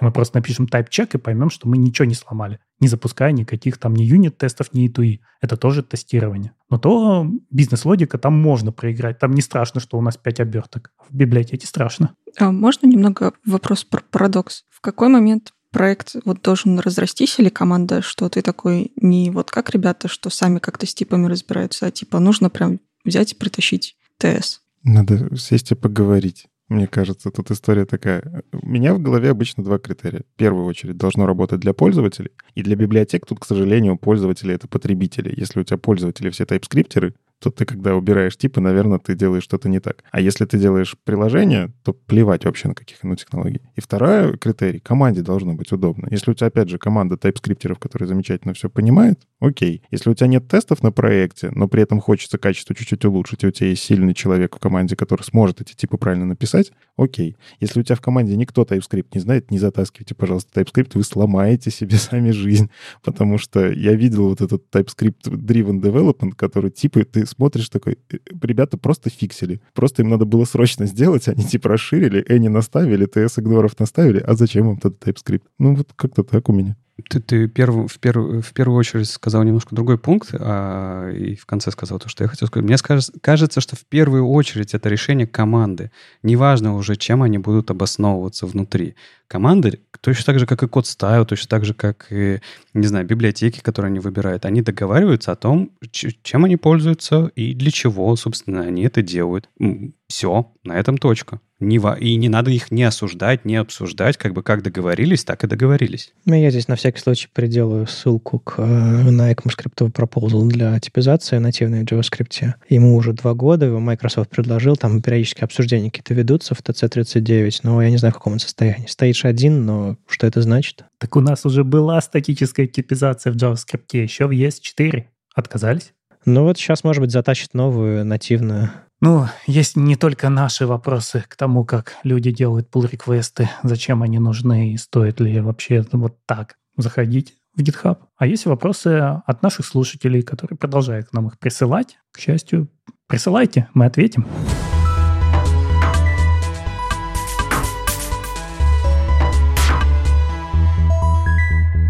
Да, есть парочка. Первый вопрос от космоса. И мы, конечно же, пошутили про фильм «Бригада» все. А, нервно посмеялись. А что лучше, спрашивает Космос, когда CSS-правила перекрываются или нет? Простой пример. А, color red, и дальше at media prefers reduced motion, например, reduce color blue. То есть есть какая-то штука глобальная, условно, а есть за условием. И он показывает второй вариант, когда нет глобальной штуки, условие prefers reduced motion no preference, и во втором блоке prefers reduced motion reduce. То есть завернут и первый вариант, и второй вариант. И это на самом деле, не знаю, проблема тоже в computer science такая про нейминг, еще что-то такое. Вот я, я сколько пишу код, всегда есть э, вот эта вот мысль. Нужно описать два варианта или дефолт и, и исключение к нему. И это каждый решает для себя сам. Э, тут есть разные подходы. Но чаще всего в коде я вижу э, вариант дефолтный и какое-то к нему исключение все-таки. Ну, то есть, не знаю, элемент какой-то или блок и модификатор к нему, и э, дополнительное какое-то поведение. Все-таки, когда мы рассматриваем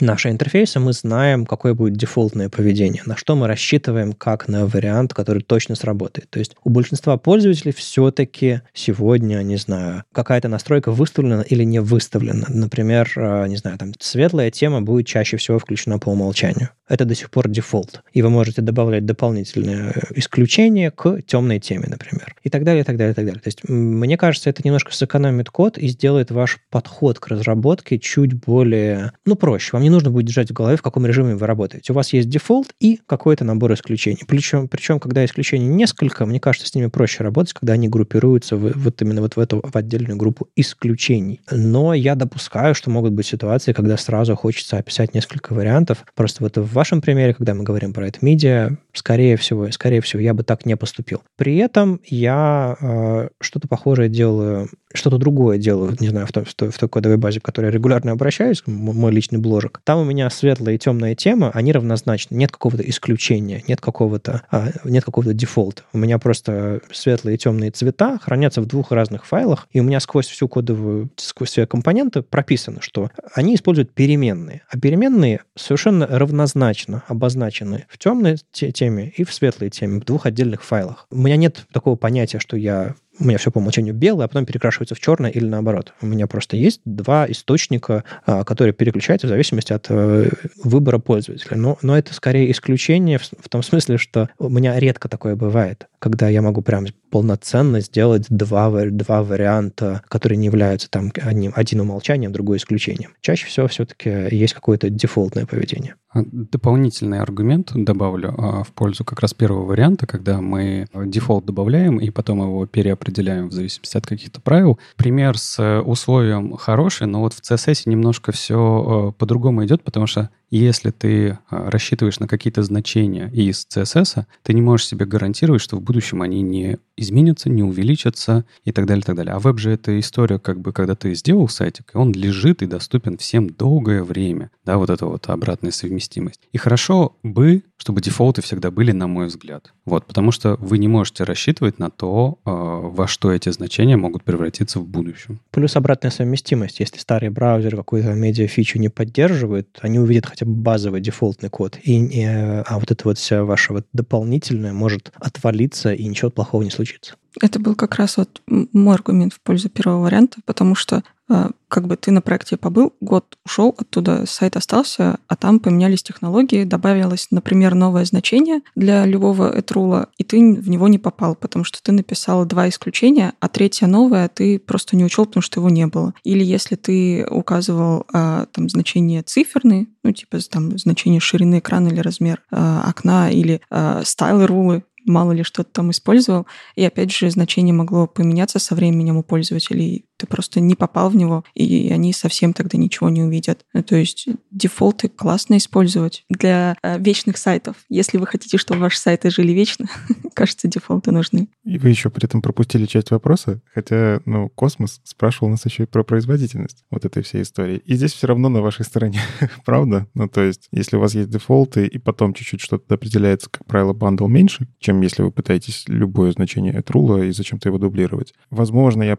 мне показалось, вопрос еще был про то, что когда CSS правил много, как это влияет на производительность. Так вот, браузеру все равно, поверьте. Ну, то есть на него влияет скорее вес селектора, потому что обход дерева, он тяжелее, чем а, выставление таблицы свойств. А на самом деле для каждого элемента в CSSOM таблица свойств вся всегда хранится. Прям вообще вся, которую вы видите, компьютер. Поэтому 10 500 у вас там свойств или одно, вообще без разницы с точки зрения перформанса. А вот если селектор у вас там звездочка стоит, вот это уже влияет. Ну и Кирилл задал там вопрос, кстати, тоже про производительность. В HTML можно установить атрибут preload для видео или аудио. Кирилл э, при этом поставил этот атрибут, ограничил в DevTools интернет на помедленнее 3G, 3G, Fast 3G. И вот мне будет нравится, что воспроизведение через onClick в JavaScript начинается только через 10 секунд. То есть он ожидал, что прилот, если выставить, то оно же должно сразу моментально загрузиться, я кликаю, оно должно ускорять. А, то есть не так, как хотелось бы. Вот. И Кирилл просит нас позвонить в компанию HTML,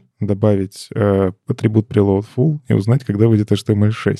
Я отвечу на первую часть вопроса. На самом деле надо, наверное, просто ссылочку дать. На веб-деве есть хорошее объяснение, как работает preload. Preload не предзагружает. Он, ну, типа, можно сделать линк preload, тогда вы браузер попросите как за каким-то ресурсом сходить, как только он этот линк увидит. Это другой прилод. Если вы ставите у видео прилод, вы говорите элементу видео, предзагрузи мне что-то, но только после того, как все остальное на странице, как дом Content Loaded сработает. Когда вы ставите просто preload по умолчанию, сейчас у браузеров там, по-моему, preload мета. А, раньше было авто, браузер сам определял, а сейчас мета. Мета — это просто мета-информация. Сколько там размер файла, обложка, если есть обложка, а, и там автор трека, что-нибудь такое. Вот. Вот эта мета. Она у файлика обычно в начале лежит, и браузеры умеют за этим ходить правильно, там, чанк правильно достать. Вот, то есть, по факту, что у вас происходит? Вы загружаете HTML, в этот момент браузер находит видео, preload. Он такой, окей, как только дом контент loaded случится, я начну загружать это видео, независимо от того, клик, не клик, ну, оно ему будет надо. Дом контент loaded сработал, в этот момент начинается загрузка видео, и, ну, по факту ваш он клик, он все равно ждет, когда это загрузится. То есть, по факту, load на странице вы таким образом откладываете, load этого элемента, он срабатывает позже. Поэтому link preload да, если вам нужно для этого. А preload на самих атрибутах — это скорее на самих видео-аудио, он немножко для другого. То есть это когда вы потом готовы подождать, но чуть-чуть предзагрузить. Ну, название такое же, а, в принципе, работа немножко другой. Угу. Ну и надо помнить, что link rel preload, если мы работаем с тем же видео, тут возникает вопрос, а если у нас много source ов, то что нам грузить? Дефолт. Мы же еще не знаем. Дефолт? MP4? Ну, да, на самом деле мы вот сегодня обсуждали, что мы получаем source set э, в, в прилоуде вот только сейчас, а что там будет с видео, с аудио и со всем остальным. Более того, более того, у нас же нет до сих пор нормального, нормальной гибкости, даже когда мы используем э, так видео с сорсами, у нас нет такой же гибкости, как мы имеем в, в теге Picture. То есть, и, и, по-моему, есть уже идеи, даже, может быть, даже реализации, как это все сделать, э, как в сорсы внедрить все эти сорс-сеты и прочие, прочие чудеса, но даже этого у нас нет. Так что я бы не надеялся слишком сильно. А, ну, а в HTML 6 мы позвоним или куда? Я позвонил. Позвонил? Я, ну, пока вы говорили, да, я позвонил в компанию, уточнил. А, работа идет, работа идет, но сейчас они просто все э, сконцентрированы на переработке процесса работы со спеками, поэтому ждем сначала этого. Все-таки вот WebDX э, начали показывать какой-то результат, нужно это пофиксить, да, а потом HTML6 уже. С серьезными вещами сказал Леша. Э, у нас есть вечно зеленый стандарт в ATVG HTML Living Standard, там ищите источники вашей информации и забудьте про версию HTML. Сломал такую шутку. Ах. Да ладно. Да, кстати, я, я еще в компанию CSS позвонил. Говорят, CSS 4 не будет. Они отложили эту фичу, решили, что нецелесообразно. CSS 4 было же уже, пятого не а, должно все, быть. вот видишь. Да у нас CSS 3-то не было, ребят, вы что?